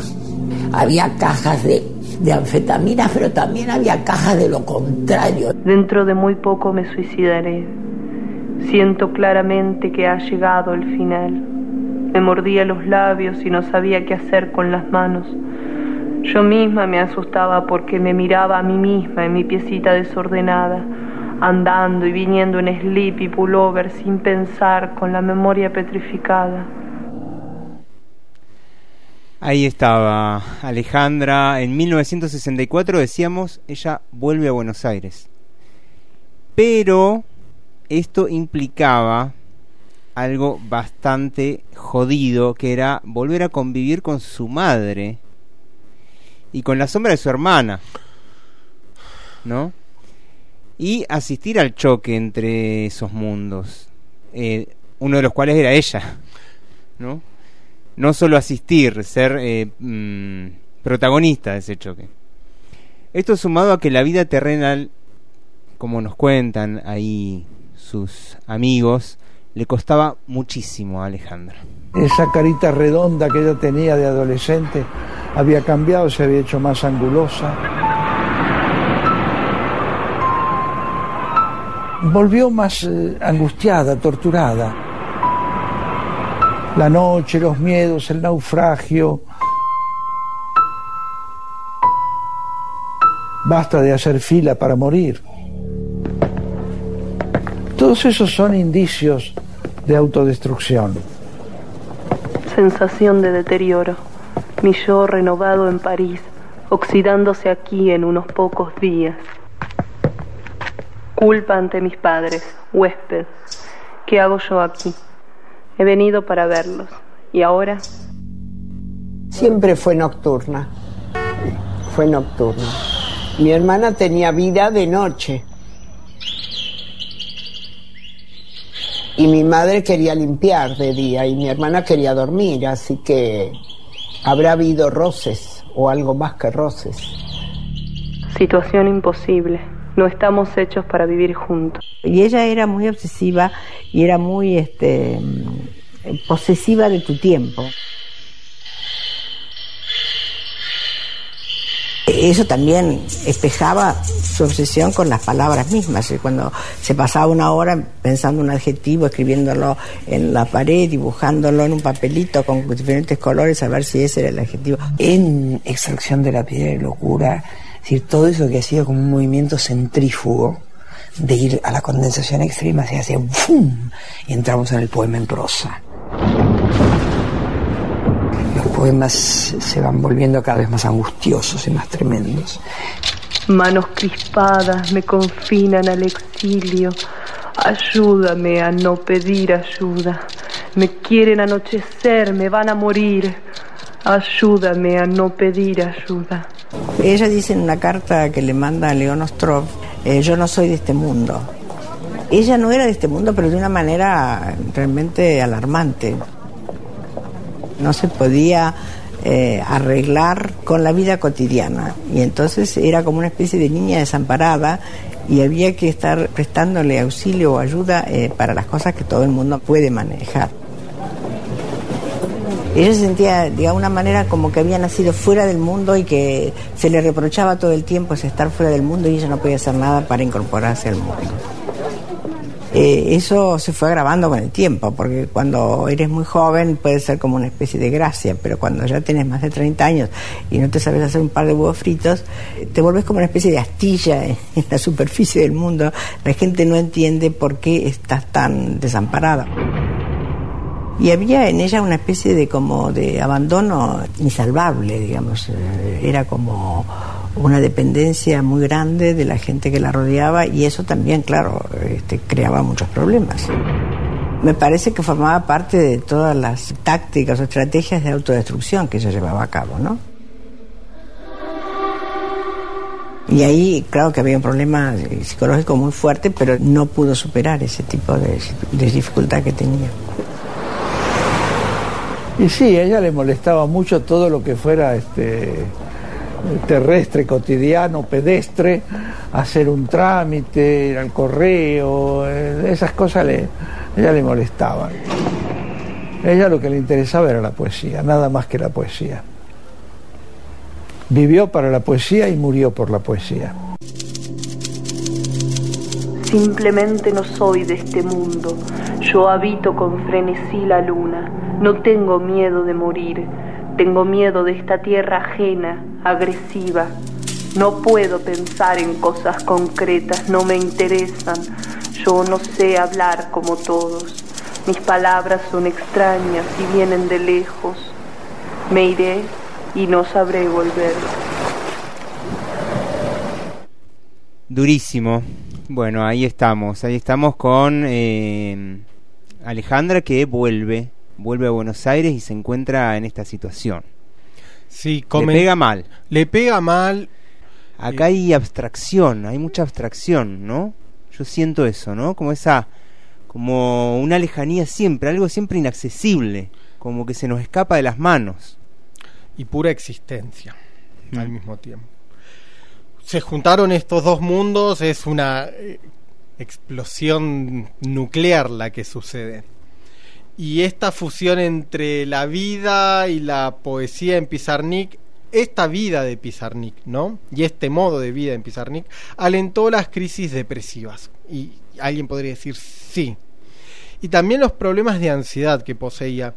Ana Calabrese, que era amiga de Alejandra, nos dice que considera en parte responsable de la muerte de Alejandra al mundo literario de la época. Ojo, ¿eh? Por fomentarle y festejarle el papel de enfant terrible que ella actuaba.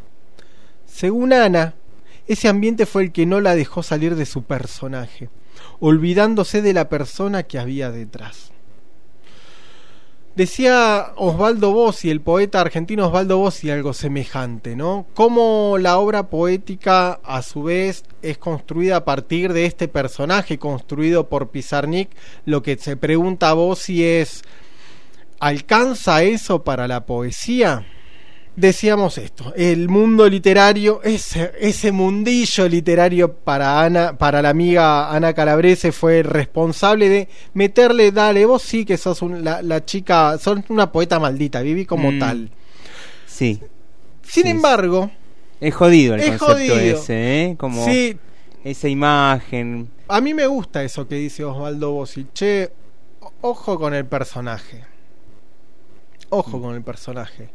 Eh, es un defensor, Osvaldo Bossi, de la poesía. Un fervoroso defensor.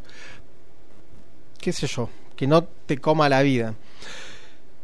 Hay un hecho, sin embargo, que marcó su vida y que fue la muerte del padre, de Elías, el 18 de enero del 67. Su vida a partir de ese momento, por supuesto, ¿no? Elías murió de un infarto. Alejandra estaba en Buenos Aires y le avisó solo a su íntima amiga, ¿quién era la íntima amiga? Olga Orozco, quien fue al, al velatorio para acompañarla. Solamente estuvo acompañada de una amiga. Desde este momento las entradas de sus diarios se volvieron más sombrías que nunca. Muerte interminable, dice en una de las entradas. Olvido del lenguaje y pérdida de imágenes. ¿Cómo me gustaría estar lejos de la locura y la muerte? La muerte de mi padre hizo mi muerte más real. Estuvo dando vueltas también Pizarnik, la Pizarnik, eh, en el año 68 por Nueva York, también por París, y como nos podemos imaginar, se desilusionó de ambas. Eh, llegó a New York sola y no fue una experiencia positiva para ella. El tipo de vida así no le sentaba para nada. Nueva York es una ciudad feroz y muerta a la vez. Todas las noches me la pasaba velando, con el pensamiento pesadillesco de que no podría salir de USA. Algo obstaculizaría mi partida y yo me quedaría para siempre. Era la época de la guerra de Vietnam, así que todos estábamos con los tapones de punta. Se embarca directamente a París, que también París la excepción. Eso marca el, principio del fin.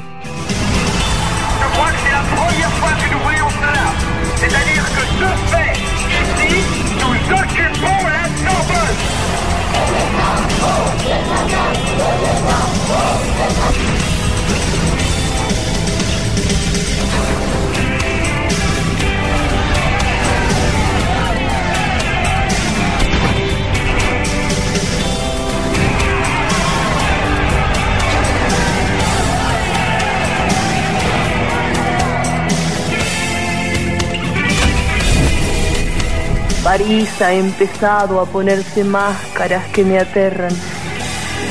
Era la época de Cuba, de acá todo el mundo estaba muy movilizado y, Ale- y Alejandra era muy ajena a todo eso.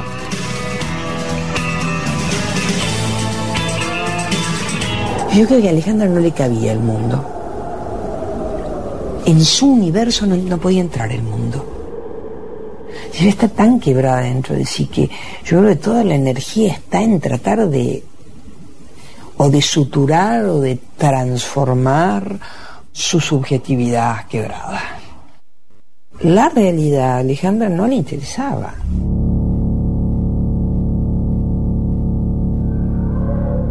La familia de Alejandra había sufrido durante la Segunda Guerra Mundial la doble persecución, primera nazi y segunda comunista, y había gente en la familia muerta de los dos lados.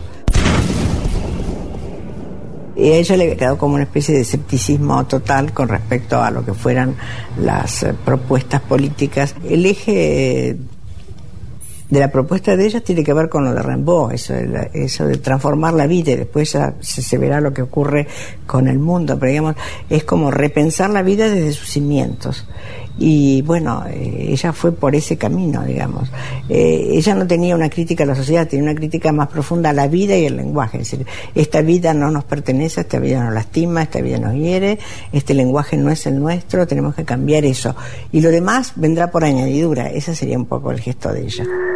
Ella era una anarquista coronado, una nueva propuesta desde el ser. Un poeta generalmente está encastrado, está incluido en un circuito social y político y cultural y mediático del que no puede escapar porque está vivo. Pero Pizarnik nunca tuvo intereses que definieran una política a no ser la de la pura, salvaje anarquía que nos permitiera ir muy al fondo, muy al fondo, al extremo de darnos cuenta que el verdadero ser es libre, pero no por, por- por constituciones y edictos y, y decisiones eh, organizadas, sino por su propia, por sus pactos, por su raíz, por su propia posibilidad de ser libre, hasta incluso la propia libertad. La patria del lenguaje no tiene fronteras, no tiene banderas, no tiene límites y en ella existe todo, como en la patria que nos tocó. Y ella decía, la rebelión consiste en contemplar una rosa hasta ruborizarse los ojos.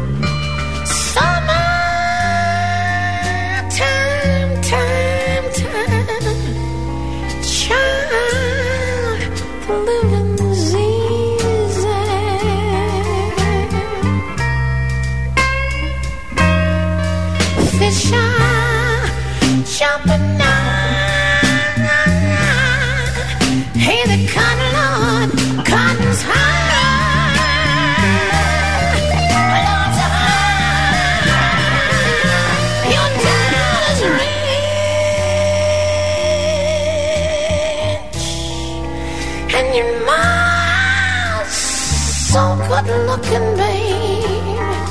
She's looking good now. Hush, baby, baby, baby, baby, baby. No, no,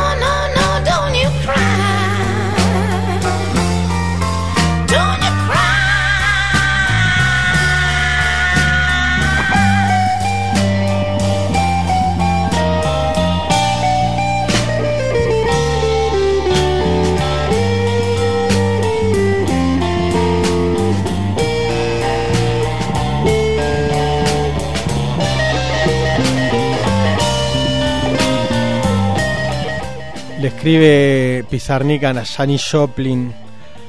A cantar dulce y a morirse luego no. A ladrar. Así como duerme la gitana de Rousseau, así cantás. Más las lecciones de terror. Hay que llorar hasta romperse para crear o decir una pequeña canción. Gritar tanto para cubrir los agujeros de la ausencia que hiciste vos. Eso yo. Me pregunto si eso no aumentó el error.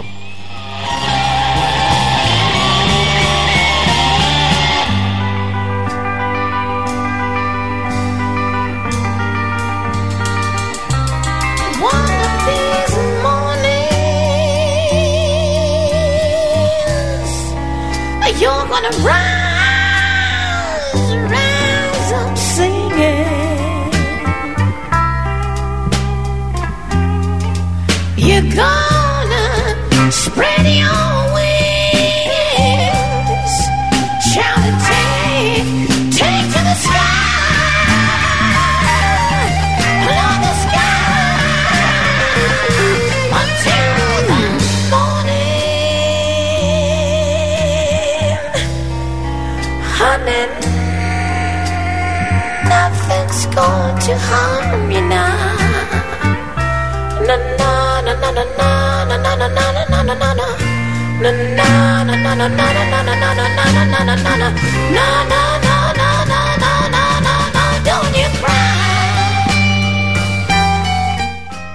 Hiciste bien en morir.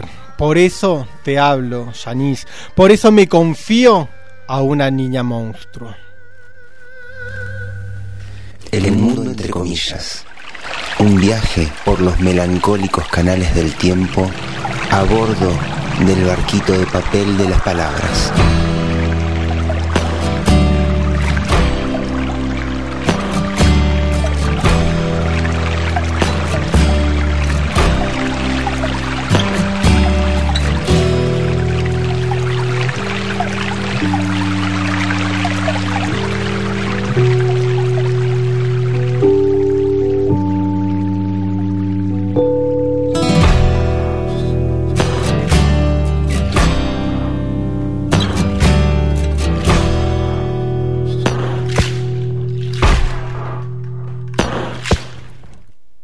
Queridos amigos de Entre Comillas, ¿cómo les va?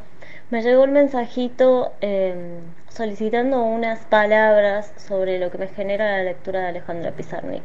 Me llega en el medio de un viaje, así que espero que este audio llegue a tiempo, porque estoy la mayor parte de los días en lugares sin señal. Eh, ¿Qué significa Alejandra Pizarnik para mí? Mm, Me encontré con sus poemas en mi adolescencia. Era muy chica, creo que tenía 15 años. Y mm, mis primeras lecturas sobre sus poemas eh, me parecían que transmitían un, dolor, un dolor irreparable, pero que sin embargo no fue tan profundo o no lo sentí tan profundo en ese momento como cuando volví a encontrarme con Alejandra Pizarnik, ya ahora en mi adultez, en, en mis mm, cerca de mis 40. Y, y ahora tengo una mirada diferente. Creo que, que su dolor es mucho más profundo y, y la leo con cuidado, porque muchas veces me pasa que, que me sumerjo en, sus versos y, y me duelen. Así que es una lectura a la que recurro en algunos momentos en los que me encuentro bien eh, y que la leo con mucho respeto. Me parece una escritora inmensa y que haya muerto tan joven nos deja como un sabor, siempre una muerte nos deja un sabor amargo, pero en ella como eh, nos privó de, conocer mucho más y de poder ver mucho más de su obra. Lo último que leí eh, justamente hace un par de meses fue um, un librito que se llama La Condesa Sangrienta y eh, ¿quién, ¿quién, más? Eh, autorizada para hablar de la muerte que Alejandra, ¿no? Y relata en ese librito los métodos de tortura de la condesa sangrienta, sangrienta, esa condesa que mataba doncellas en el siglo XV. Y me pareció desgarrador, cruel y, me, y por otro lado también me encantó, me fascinó. Así que sí, recomiendo leer a Alejandra, pero con cuidado, con respeto. Bueno, espero que este audio les llegue a tiempo y puedan pasarlo. Les mando un abrazo grande. Eh, hasta la próxima. Nos llegó finalmente el audio, le agradecemos a Marta entonces que se haya tomado el tiempo y el cuidado. Nos arrastra Pizarnik. Sí, te hay agarra mucho eso, ¿eh? y te lleva al, al, al infierno. Che, eso sí que es una temporada en el infierno. Estamos todos en la misma, ¿no? Como te Sí. agarra acá de la nariz, tiqui, tiqui, tiqui. Yo soy medio ñato, pero me agarra igual. Te lleva. Eh, te lleva. Y me gusta eso de leerla con cuidado y con respeto también. Como si fuese una droga poderosa, ¿no? Uf, poderosísima. Ya vamos a hablar un poquito más de la Condesa Sangrienta en un ratito ya. Eh, ahora, de hecho, vamos a hablar de la Condesa Sangrienta. Estamos en el año 68. ¿Sí? Ya volvió de Nueva York, bajón, Bajón. París, Bajón. bajón. Buenos Aires, bajón. Bajón.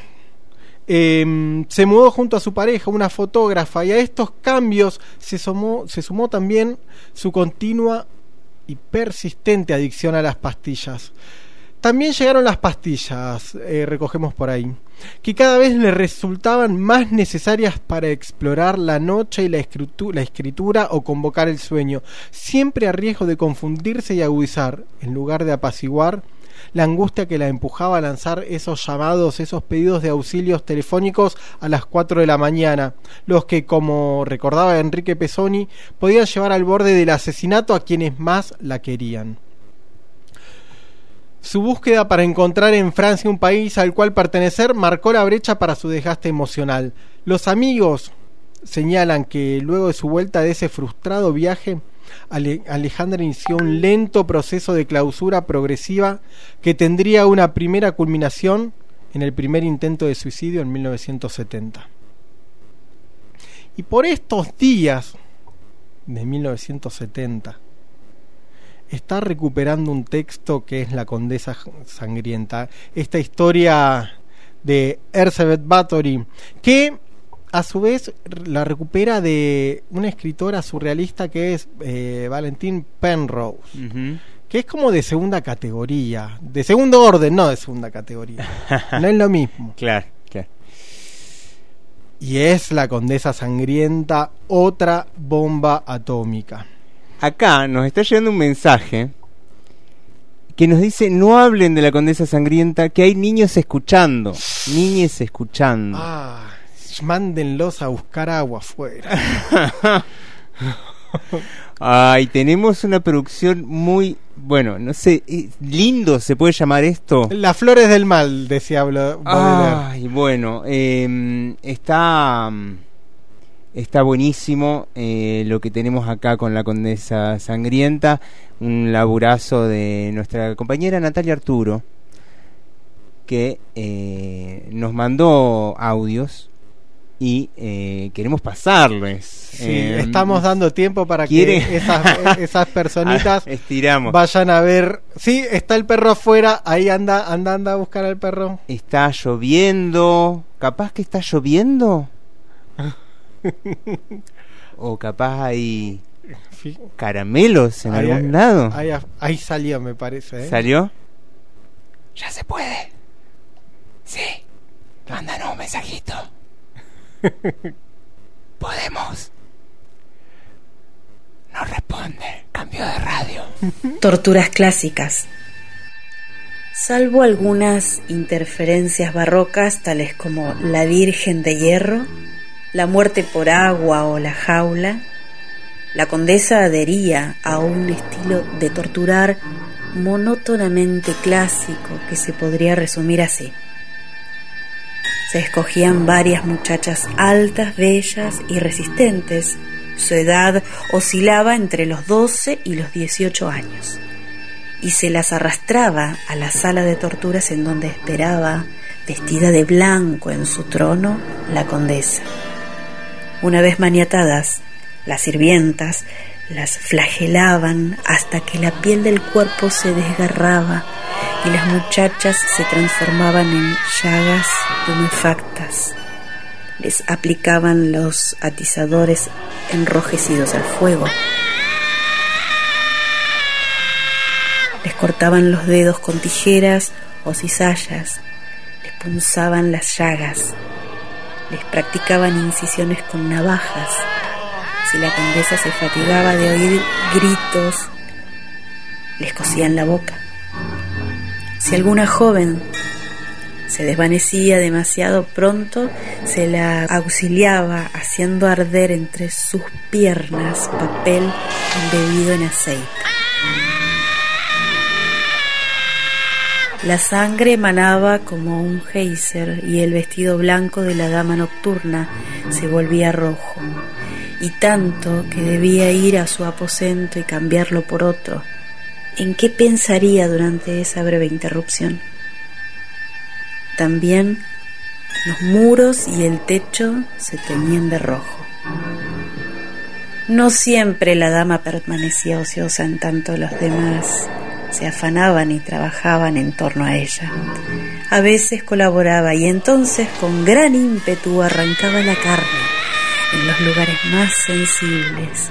Mediante pequeñas pinzas de plata hundía agujas, cortaba la piel de entre los dedos, aplicaba a las plantas de los pies cucharas y planchas enrojecidas al fuego, fustigaba en el curso de un viaje ordenó que mantuvieran de pie a una muchacha que acababa de morir y continuó fustigándola aunque estaba muerta. También hizo morir a varias con agua helada. Un invento de su hechicera Darbulia consistía en sumergir a una muchacha en agua fría y dejarla en remojo toda la noche. En fin, cuando se enfermaba las hacía traer a su lecho y las mordía. Durante sus crisis eróticas, escapaban de sus labios palabras procaces destinadas a las supliciadas, imprecaciones soeces y gritos de loba eran sus formas expresivas mientras recorría enardecida el tenebroso recinto. Pero nada era más espantoso que su risa. Resumo, el castillo medieval, la sala de torturas, las tiernas muchachas, las viejas y horrendas sirvientas, la hermosa alucinada riendo desde su maldito éxtasis, provocado por el sufrimiento ajeno. Sus últimas palabras, antes de deslizarse en el desfallecimiento concluyente, eran ¡Más! Todavía más fuerte. Ahí estaba Natalia Arturo, gracias, eh, grosa actriz, también es dramaturga, Nati Arturo, algún día la vamos a tener acá, es de 1979, ¿eh? Bien. Es, me- dentro de unos 40 Bien. programas la, la vamos a tener. Eh, qué impresionante, me dejó pasmado. Es fuerte. Eh, dice acá eh, la persona que había mm, escrito que eh, gracias, dice, igual bajé el volumen, eh, bajé la radio, dice, porque a mí tampoco me da. La verdad que sí. Ay, la verdad sí, que me, me agarró como un... es raro, ¿no? Da, da, leerlo, ¿no? Es como un... Hay como una... Un morbo muy... Una Sí, oscuridad muy, muy- fuerte. muy ¿no? exacerbado, sí. Una descripción de torturas. No, es espantoso. es espantoso el texto. Es espantoso y a la vez que nos lleva a... A pedir otro audio. A pedir otro audio. Este audio viene acompañado también con un tema de Camila Moreno que se llama Battery. Esta escena me llevó a pensar en la muerte. El desfallecimiento sexual nos obliga a gestos y expresiones del morir, jadeos y estertores como de agonía, lamentos y quejidos arrancados por el paroxismo. Si el acto sexual implica una suerte de muerte, Erzsébet Bathory necesitaba de la muerte visible, elemental, grosera, para poder a su vez morir de esa muerte figurada que viene a ser el orgasmo. Pero, ¿quién es la muerte? Es la dama que asola y agosta, como y donde quiere, ¿sí? Y además es una definición posible de la condesa Bathory. Nunca nadie no quiso de tal modo envejecer, esto es, morir. Por eso, tal vez, representaba y encarnaba a la muerte. Pero, ¿cómo ha de morir la muerte? Volvemos a las costureritas y a las sirvientas. Si Erzsébet amanecía irascible, no se conformaba con cuadros vivos, sino que a la que había robado una moneda, le pagaba con la misma moneda, enrojecida al fuego que la niña debía apretar dentro de su mano.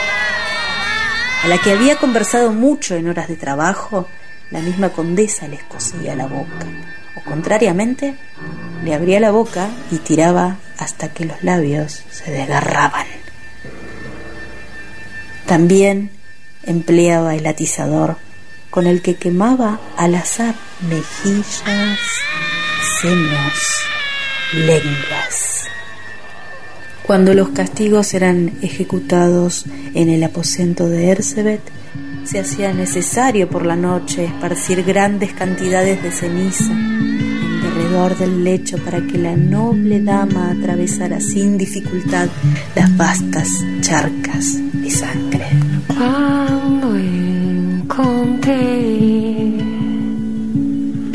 el arma, supe no soy yo. ¿Me escuchas? Estás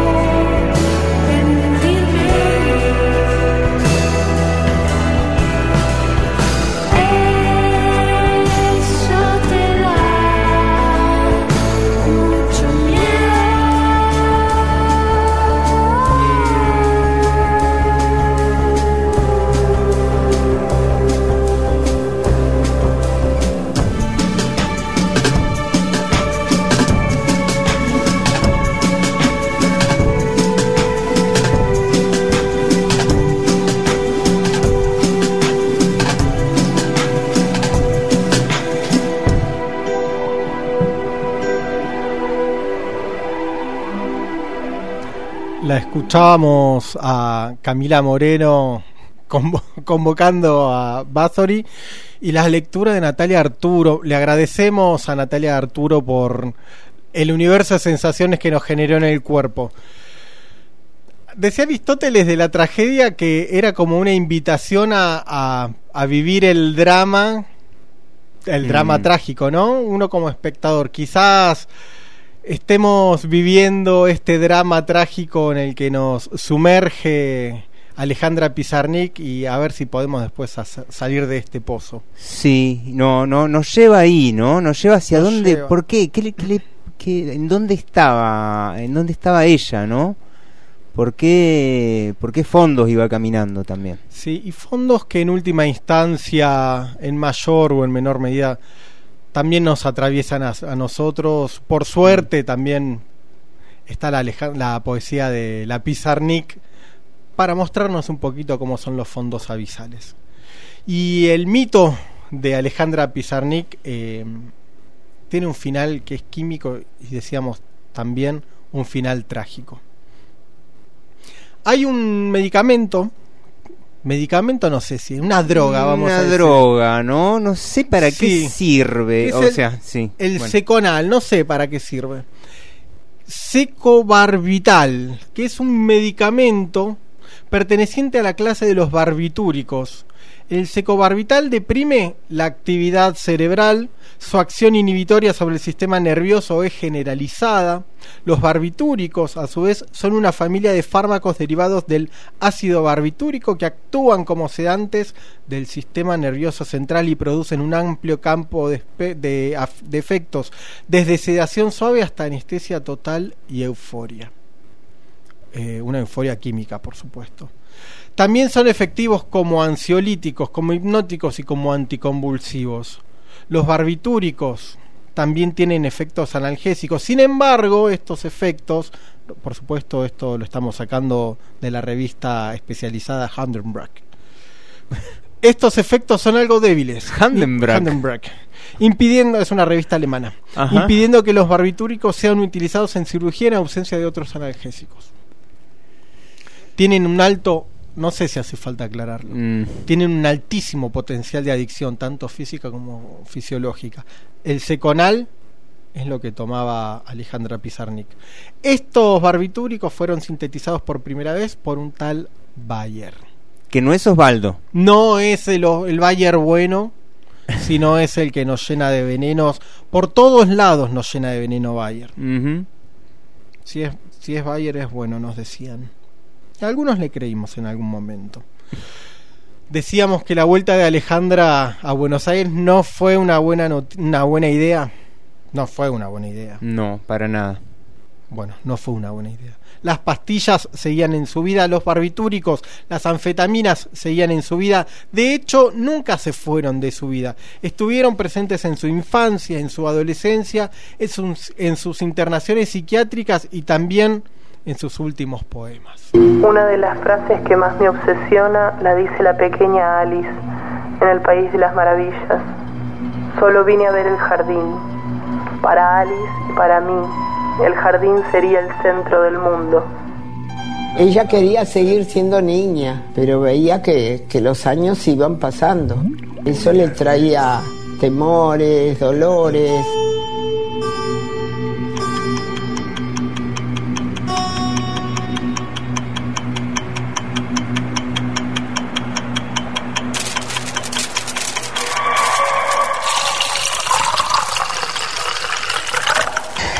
Poemas se van volviendo cada, yo diría cada vez más angustiosos y más tremendos.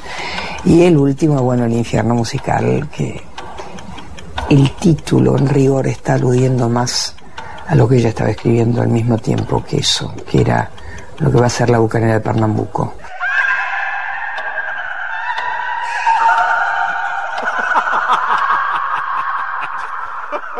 Abrí ese traste sotreta, dijo el cisne, quien civilino cual cerrajero de silos, deserrajóle el ano a la enana, que mojada cual mojarrita comprando en jarros una jarra, no reparó que el arúspice, munido de su gran ápice, le hacía ver la. Tal como un nadador lanzándose de cabeza y de culo en una piscina, con o sin agua. Poco importa esto que escribo para la mierda. No es bien recibido por, por su entorno y lo esconde y lo guarda. Ella misma dice, me hace mal lo que estoy escribiendo. Turbada, la enturbanada se masturbó. Total estoy, Tolstoy. Que son voces que la enloquecen. No es prosa, no es poesía, es, es un infierno. Son voces, voces que hablan, hablan, hablan, hablan.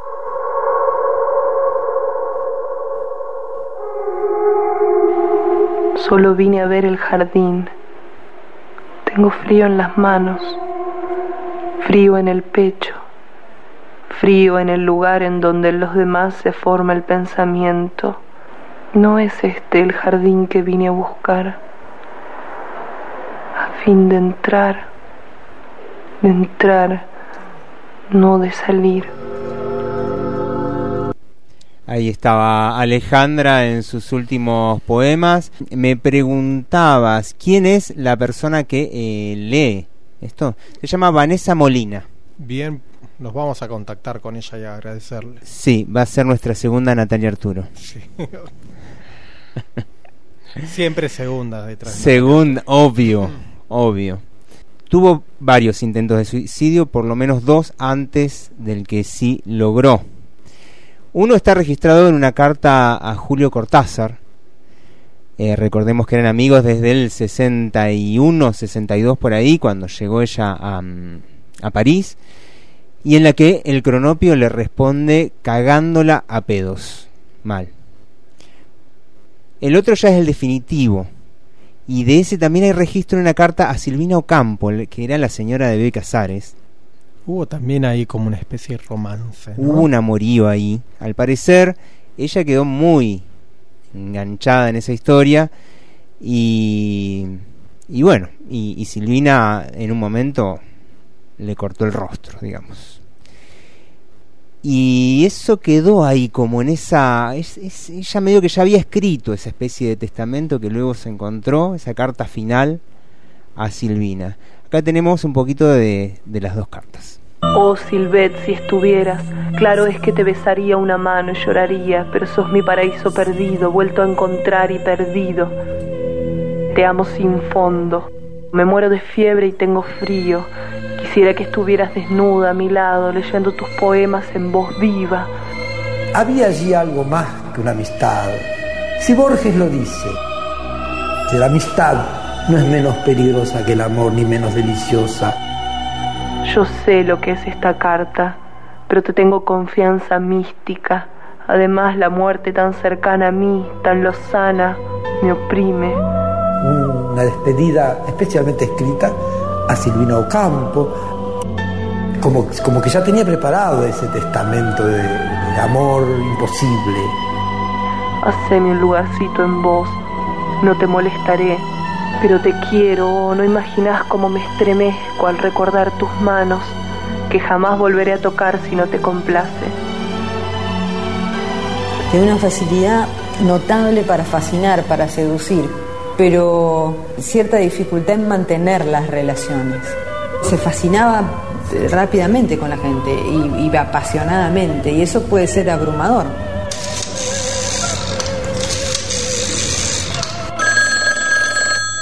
Resultaba muy demandante.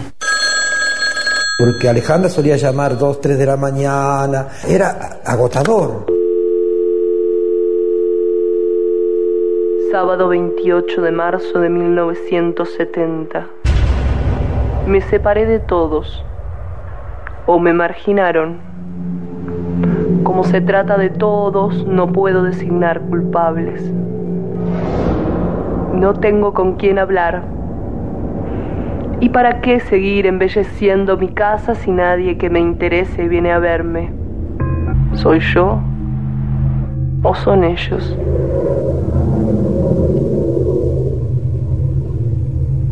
Aparentemente es el final. Quiero morir. Lo quiero con seriedad, con vocación íntegra. El domingo pasado traté de ahorcarme. Hoy no dejo de pensar en la muerte por agua. Julio, fui tan abajo, pero no hay fondo. Me excedí, supongo. Hace dos meses que estoy en el hospital. Excesos y luego intento de suicidio que fracasó. Oh, no. No es que quiera coquetear con la muerte. Yo quiero solamente poner fin a esta agonía que se vuelve ridícula a fuerza de prolongarse. ¿En qué idioma se hablaba con ella? En el idioma intentando que ella saliera de la situación de fantasía, imaginatividad, delirio, si querés, a una situación de la realidad. Teníamos obligación de enseñarle para que pudiera vivir en la sociedad. Finjo pues que logro mejorar. Finjo creer a estos muchachos de buena voluntad que me podrán ayudar. Pero a veces, a menudo, los recontraputeo desde mis sombras interiores. Que estos mediquillos jamás sabrán conocer. Y estamos en el día 25 de septiembre de 1972 septiembre, esa primavera tan odiada por Rambó, estamos en un cuadro de angustia, en un cuadro de presión. Del hospital psiquiátrico donde ella estaba internada, salió con permiso por unos días y ya tenía dos intentos de suicidio encima. Fueron 50 pastillas de seconal las que acabaron con su vida. Y hay acá también una especie de derrota para Alejandra y también para el resto de la humanidad, me animo a decir. Fuimos vencidos por unos barbitúricos de Bayer. 50 pastillas de seconal. Al día siguiente... La poesía fue vencida por Bayer en este Sí. caso. Alguien decía lo mismo de Spinetta, lo mató el pucho, ¿no? Qué cagada, ¿no? Qué bueno, no sé qué decir. Al día siguiente, el 26. Se nos iba a ir igual. Sí, sí, sí, pero. Un poco más tarde. Sí, pero no ni el pucho ni los barbitúricos, ¿no? Mm. El 26 fue velada en la sede nueva de la SADE, de la Sociedad Argentina de Escritores, que medio que estaban inaugurando ahí, así que hubo una inauguración para la muerte. Ser para la muerte, decía uno por ahí. Desconocemos, desconocemos plenamente la conexión entre la Bayer y, la SADE, pero sospechamos que algo tienen que ver estos dos con la muerte de la poesía. Vamos a escuchar a Florencia Lira. Florencia Lira, eh, junto con Natalia Arturo en este caso. Florencia Lira es una cantautora chilena, igual que Camila Moreno, y que sacó un disco que se llama Alejandra, íntegramente dedicado a Alejandra Pizarnik, con siete poemas de Alejandra Pizarnik. La última inocencia. Partir en cuerpo y alma. Partir. Partir. Deshacerse de las miradas piedras opresoras que duermen en la garganta. He de partir. Inercia bajo el sol, no más sangre anonadada, no más formar fila para morir. He de partir. Pero arremete, viajera. Escucho resonar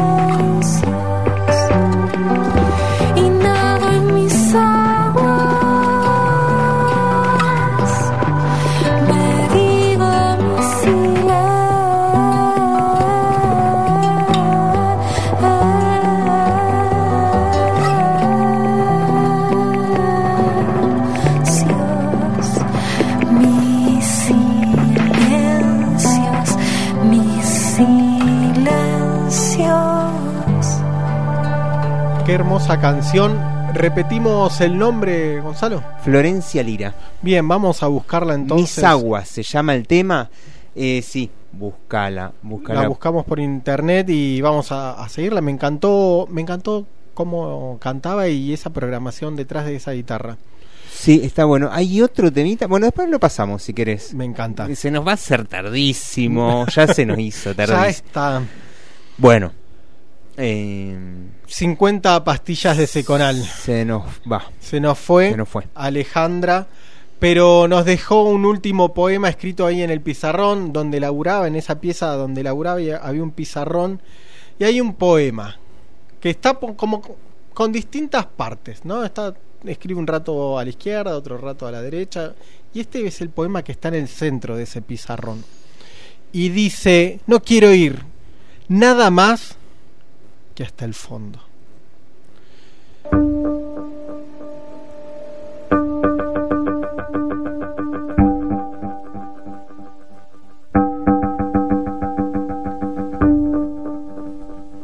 Lo primero que diría de Alejandra Pizarnik es que, bueno, que apenas la conocí, apenas la leí, quedé prendido, digamos, quedé necesitando más de su poesía, quedé alucinado, como pienso que es ella una poeta alucinada. Hay algo de la alucinación en su poesía y en lo que genera en sus lectoras, lectores.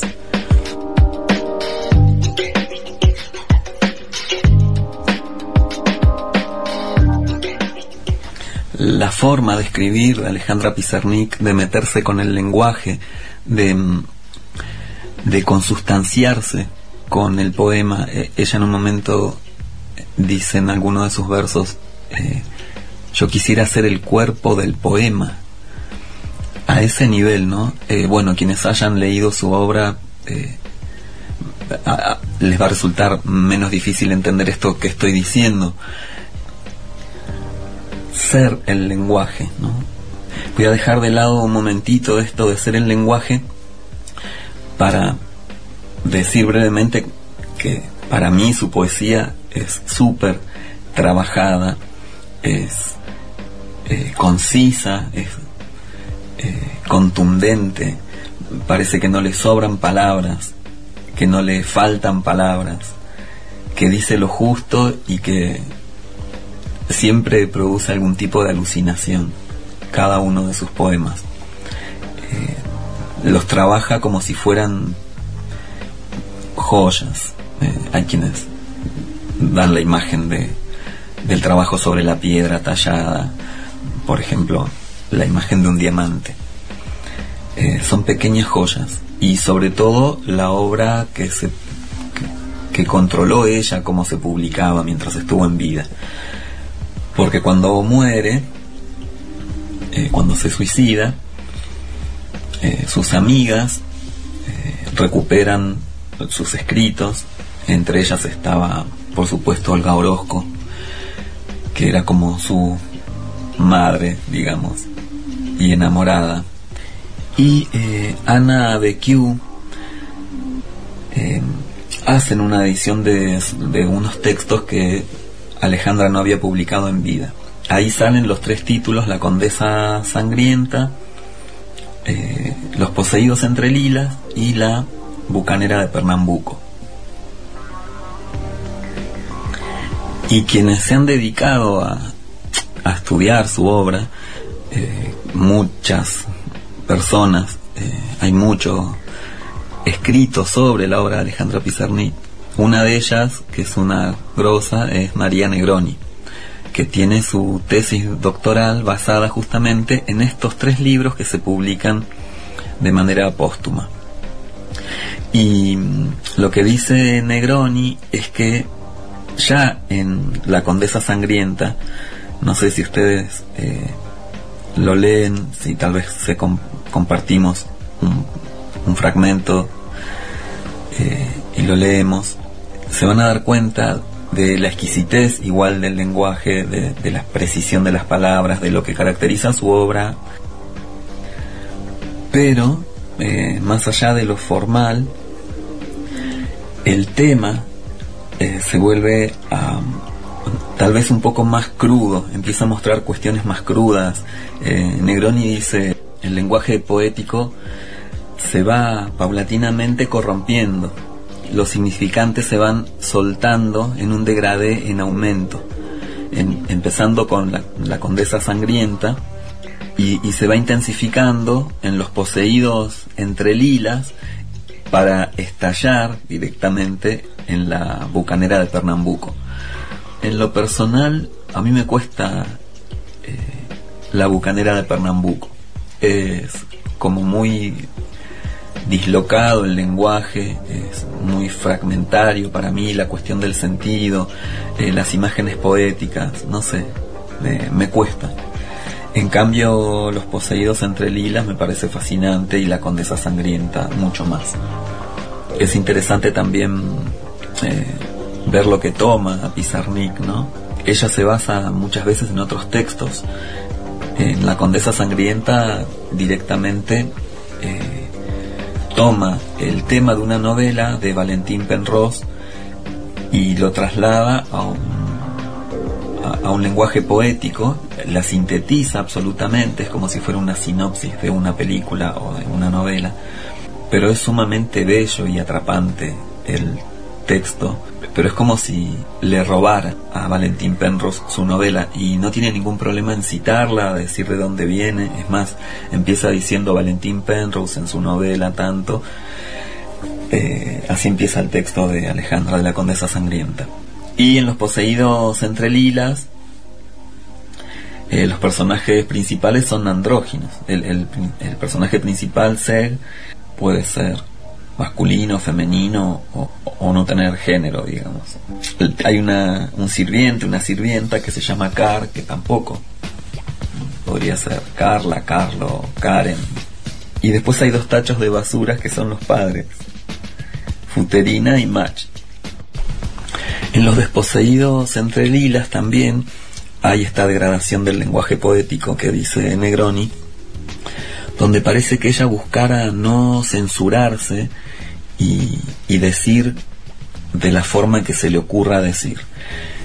Eh, y de lo que se da cuenta Negroni en su tesis, refleja esto en su tesis doc- doctoral, que mm, hay una gran intertextualidad eh, entre los poseídos entre lilas y final del juego eh, de Samuel Beckett, una obra de teatro donde aparecen exactamente los mismos personajes, más o menos el mismo conflicto, eh, y lo que hace, bueno, podemos decir que hay una gran intertextualidad o que hay un choreo flagrante, pero eh, Pizarnik lo hace de una manera genial. Ese es su canon, digamos. Se mete a, a desdibujar el lenguaje poético, a romper con eso, a, a jugar con el doble sentido, con, con un lenguaje más soez, más descarnado. Y lo hace apuntando, digamos, a este canon, Samuel Beckett, un grosso. Y lo que no sabemos es si no- nos va a quedar la duda, es algo contrafáctico, digamos. Si Alejandra Pizarnik le hubiera gustado que publiquen estos textos que se publicaron después de su muerte y sin su control, o no, no sabemos. Tal vez los dejó listos para, para ser publicados. Porque ella tenía conciencia de, obviamente de la finitud, pero tenía conciencia de su muerte, eh, jugaba con esto permanentemente en sus textos. So- hay tex- textos que son abismales en este sentido, ¿no? que nos llevan ahí a unos lugares de nada, de vacío, de quedar pedaleando en, en el aire.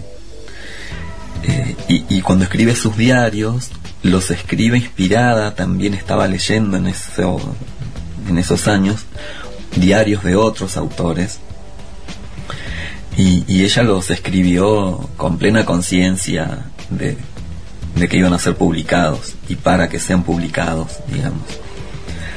Así que nos queda la duda con estos otros tres textos que nombrábamos, eh, La Condesa Sangrienta, Los Poseídos entre Lilas y eh, La Bucanera de Pernambuco, publicado posteriormente por sus amigas.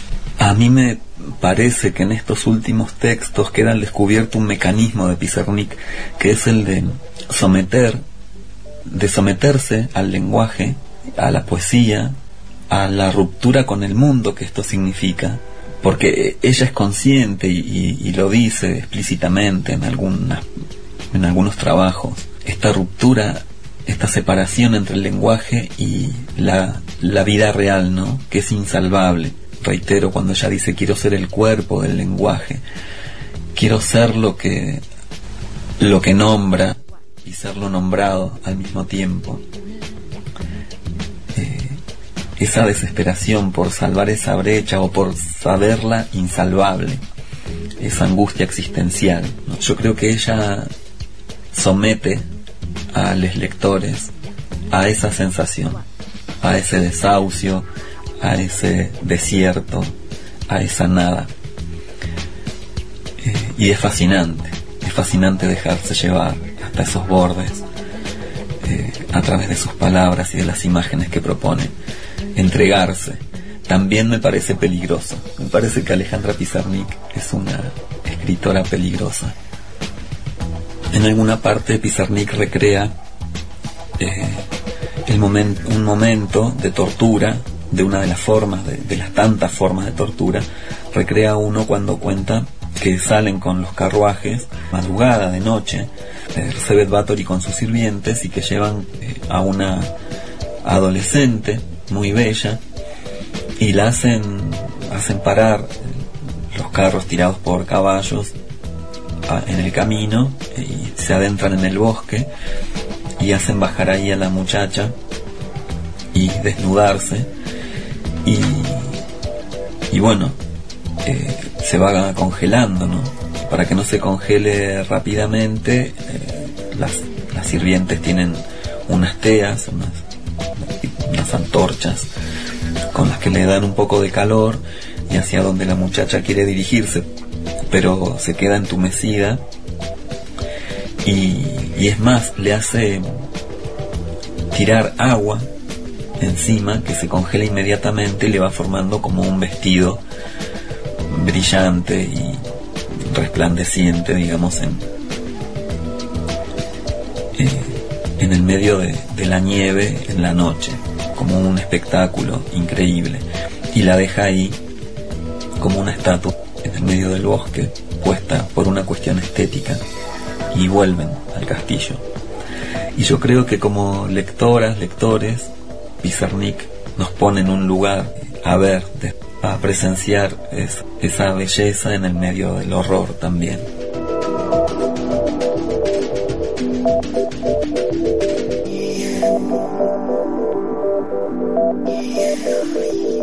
Negroni dice una escritura hecha de furores y precoces holocaustos. Me encantan esos sintagmas para definir la escritura de Pizarnik.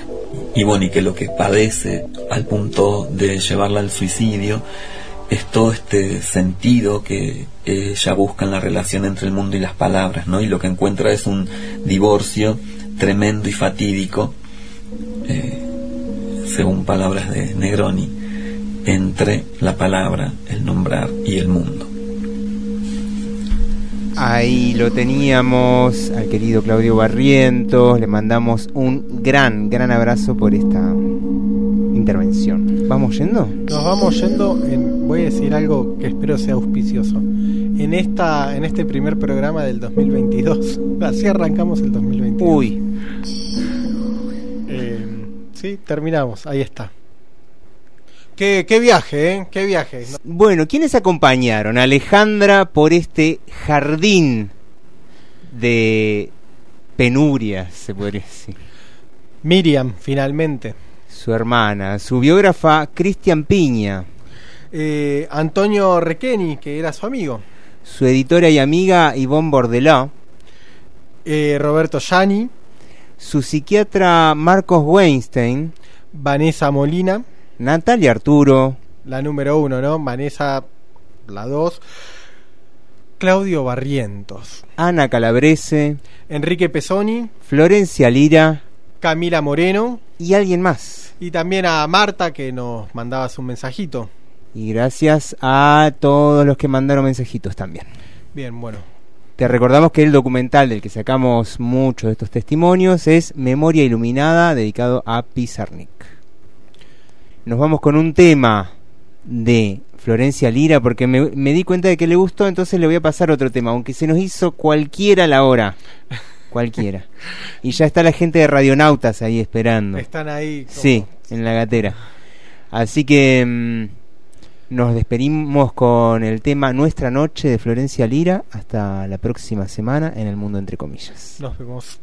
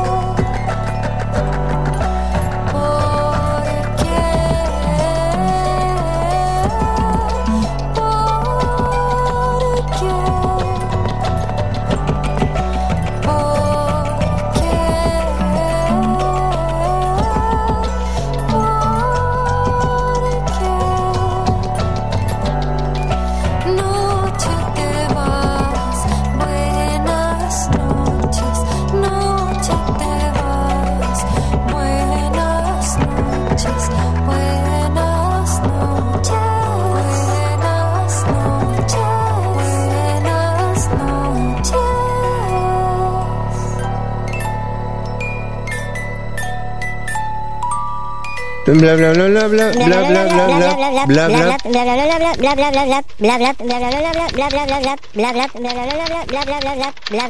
y cerramos comillas. Así cerramos comillas hasta el próximo domingo.